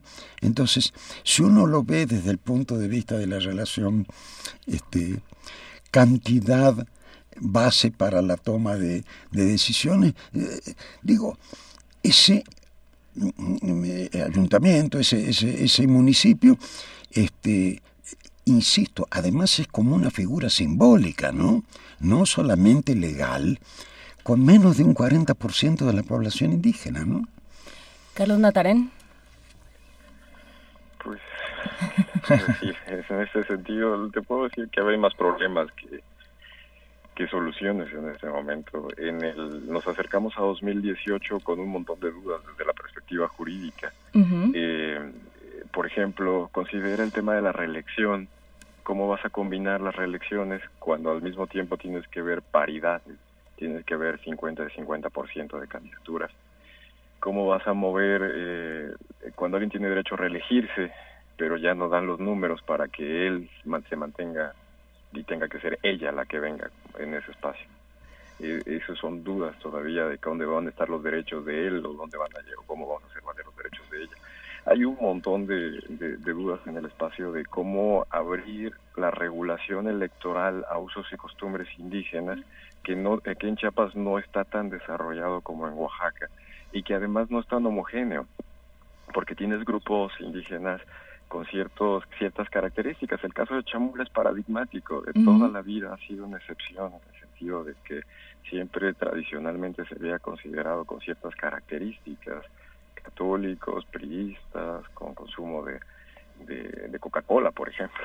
Y en ese sentido, eh, siempre se mantuvieron al margen de, de, de- de la normalidad, digamos, tenías casillas donde no había un solo voto eh, a favor de la oposición eh, de, eh, muchos años atrás y, que ahora de repente el- eh, lo que encuentras es que existe un nuevo partido político que gobierna actualmente, San Juan Chamul. Entonces sí tenemos un montón de problemas pendientes, hay un montón de dudas y, y, y te digo que lo vivimos muy de cerca en el Centro de Investigaciones Jurídicas de la Autónoma de Chiapas en la medida que estamos colaborando para elaborar la nueva constitución del Estado.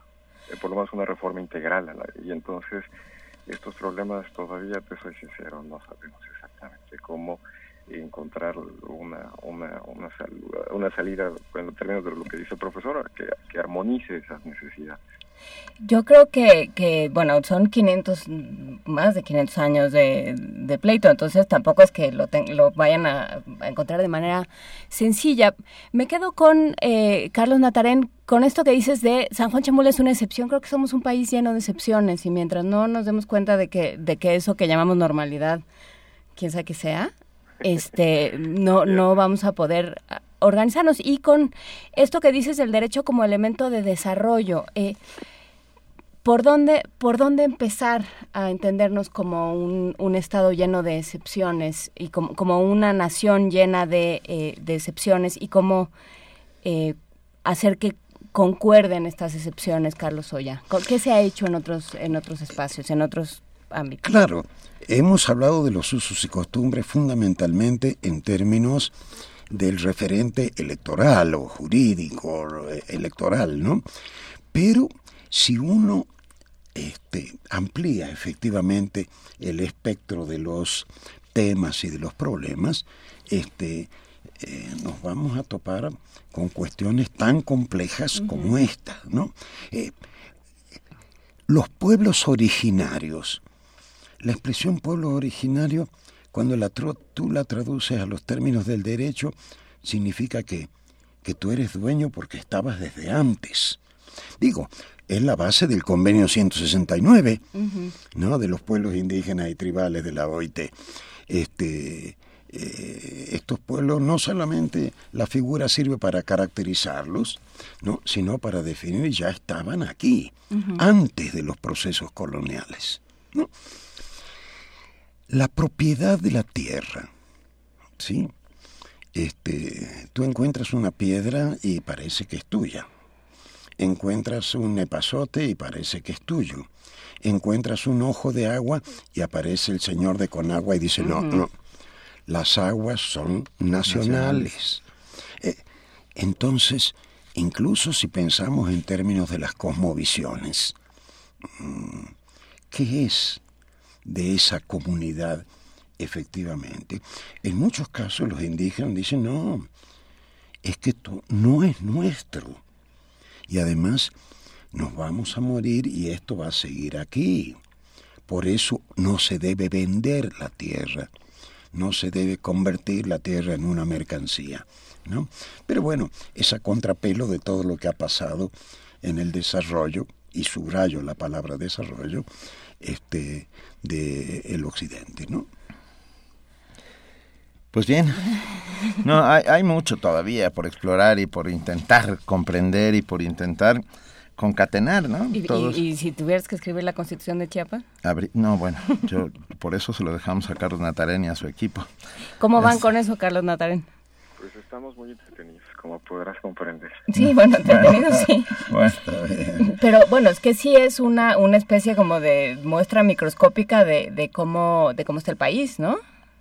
Sí, bueno, el estado de Chiapas tiene características muy peculiares. Además, no solo tenemos una composición indígena y tenemos un factor natural muy importante, sino además somos uno de los estados más necesitados de desarrollo, más con, con personas en nivel de pobreza, en nivel de que ya es inaceptable. Entonces, nosotros creemos que la Constitución tiene que ser justamente la idea de consenso mínimo, donde y además creemos que todos los ciudadanos, cualquier sea el ciudadano chapaneco, de, del origen étnico que sea, tiene que ver en la Constitución un elemento que le dé esperanzas, que reúna sus aspiraciones que, y que le entienda, que no esté escrita en palabras técnicas, que, solo un experto tenga que venir y traducírselo.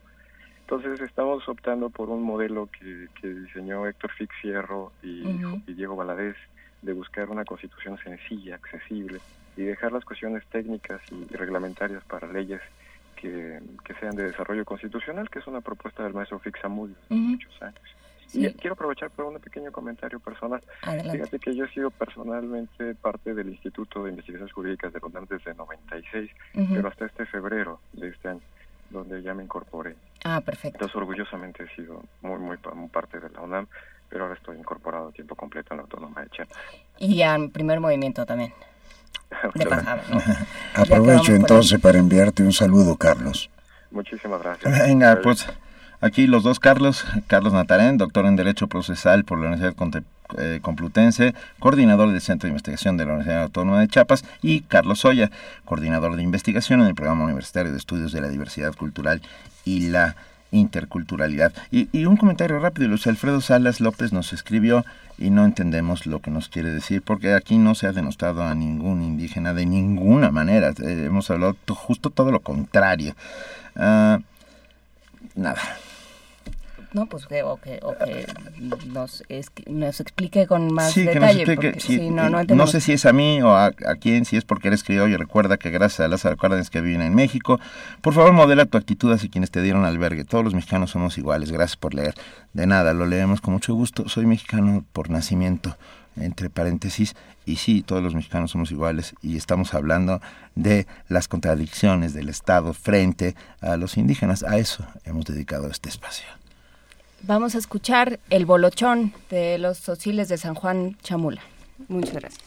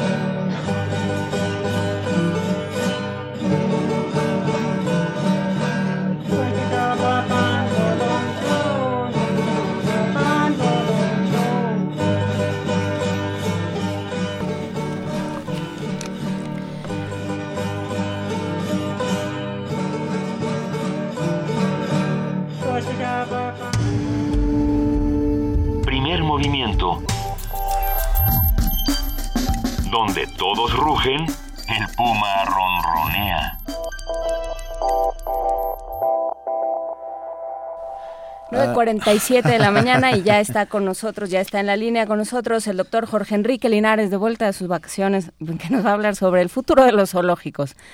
¿Lo pensaste ahora que regresaste de vacaciones, Jorge? ¿O lo fuiste pensando durante las vacaciones, Jorge? Pues, pues lamentablemente, como el tema se, se empezó a debatir debido a la trágica muerte de Bantu, pues lo tuve que pensar en vacaciones. Ah.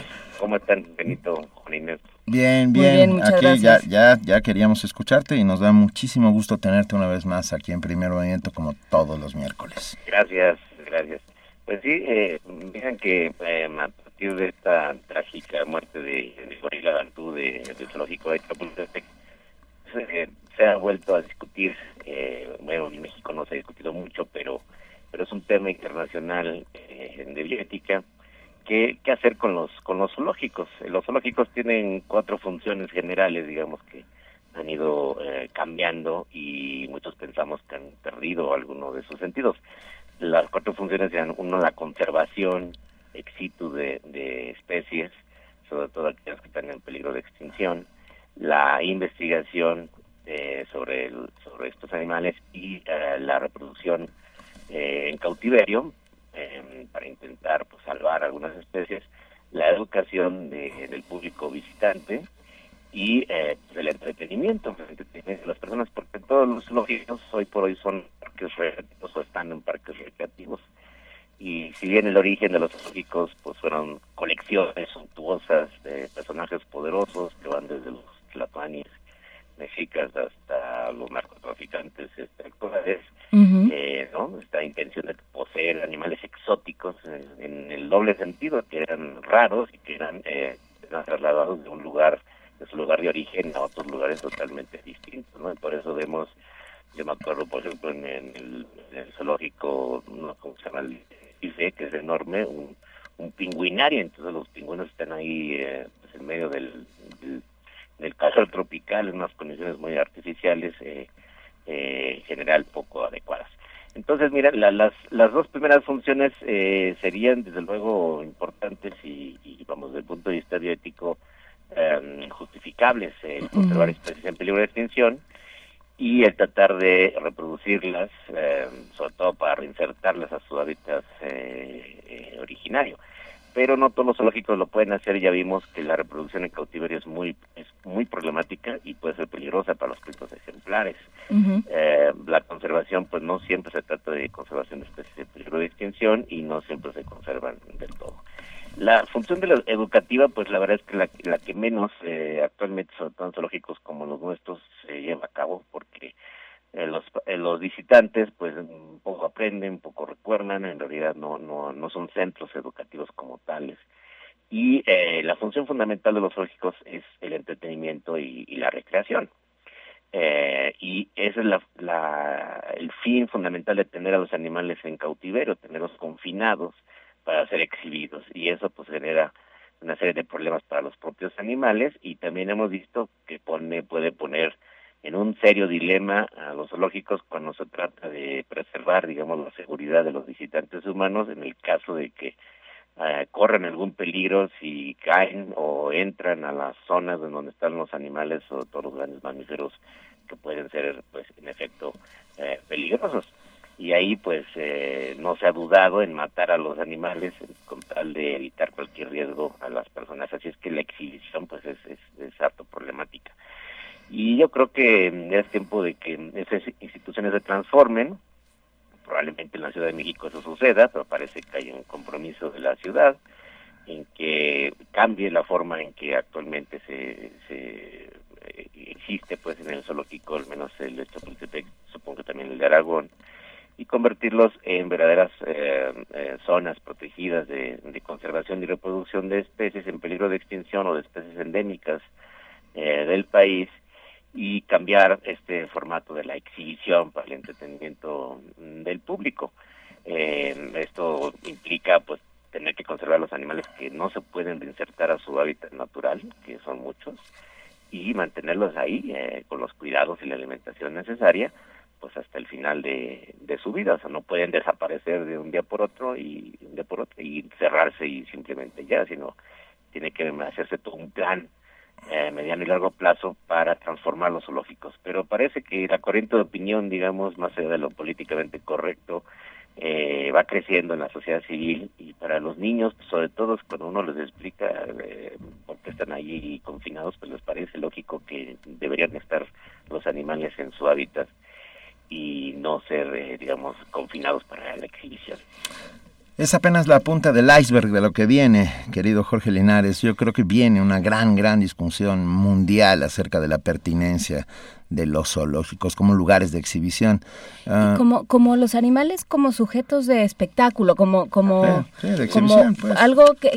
diversión pura, nada más. Ajá, porque entonces, eh, digamos, es, es una vez más hacer esta distinción entre, eh, no solo una distinción, sino una jerarquización de animales humanos y no humanos. Y decir nosotros sí y ustedes ustedes no. Finalmente, pues sí, los que están ahí son animales salvajes, ¿no? Eh, pero es una, una forma actual un poco artificial de tenerlos en, animales que, que, no se pueden domesticar, ¿no?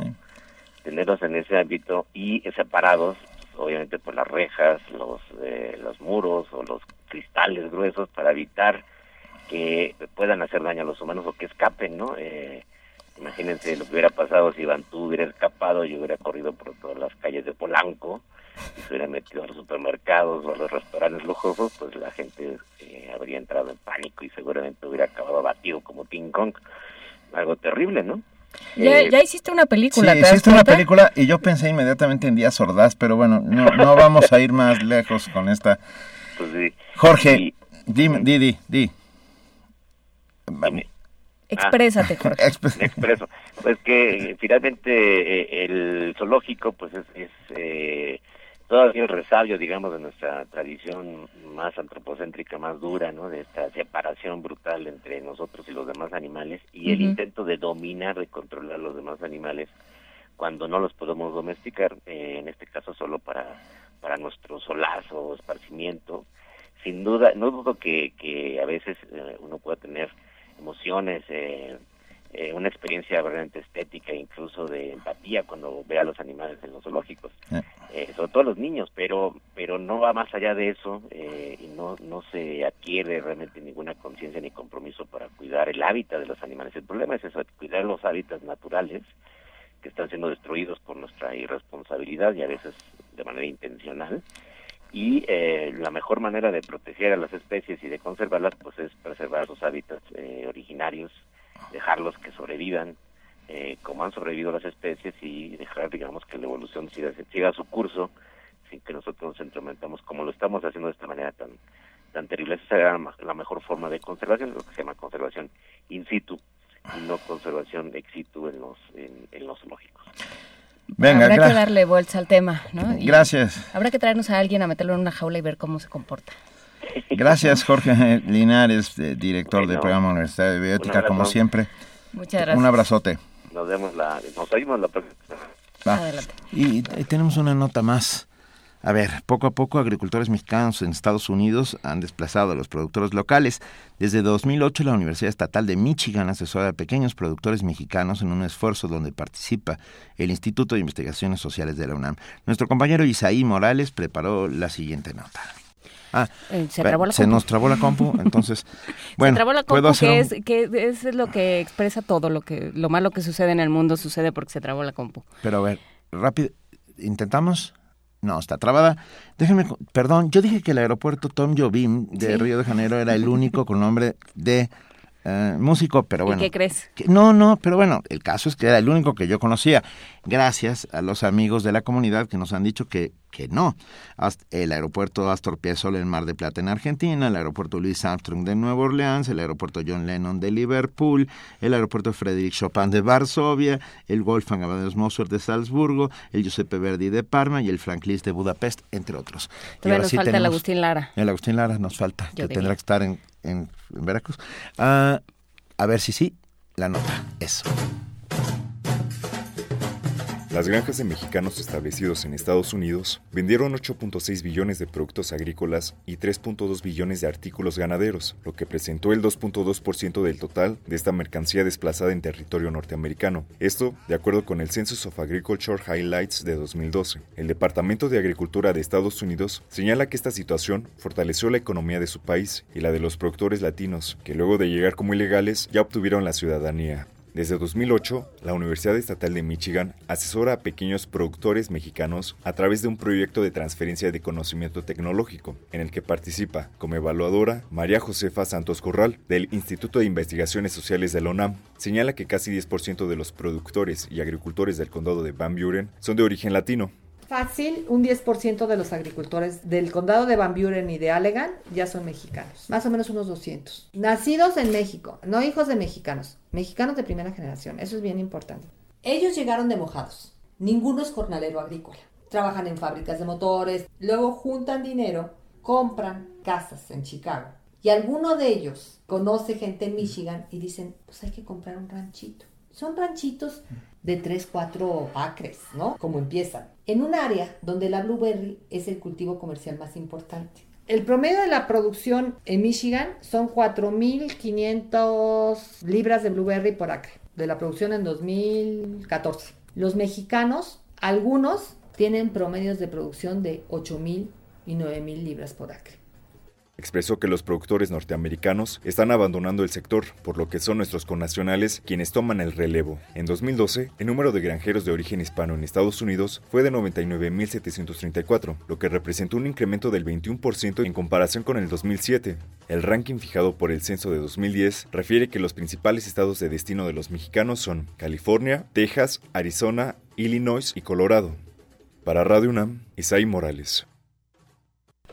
Siendo las 9.59 de la mañana, agradecemos inmensamente a todos los que hacen posible Primer Movimiento. Les decimos que de mañana en ocho cumplimos dos años y tenemos una sorpresa que les avisaremos muy pronto. Pero váyanse preparando para venirnos a acompañar. Bueno, no, para irnos a acompañar. Para acompañar. A donde sea que nos vayamos a transmitir, porque todavía no tenemos muy claro dónde vamos a transmitir. Pero va, Tenemos pero, que tener más juntas. Pero, pero vamos a querer que estén con nosotros ese día.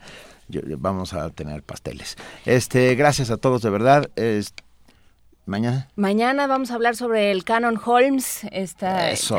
esta ñoñería tan, tan divertida. No, ñoñería es una joya No con. Roberto Sí, Coria. eso decimos los ñoños, Benito, pero, pero las ñoñerías pueden ser una joya. Eh, vamos a hablar sobre Sudán del Sur con la doctora Paulina Berumen, vamos a hablar con Alberto Betancourt, vamos a hablar sobre mando único y sobre un montón de cosas más. Gracias a Entonces, todos por hacer mañana. comunidad con nosotros. Esto fue, gracias con Inés de esa. Gracias, Benito Taibo, gracias a todo el equipo de producción y de invitados y de información y de todo. Esto fue Primer Movimiento. El mundo desde la universidad.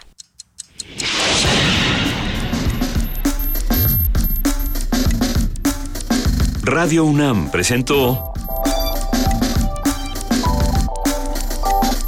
Primer movimiento. El mundo desde la universidad.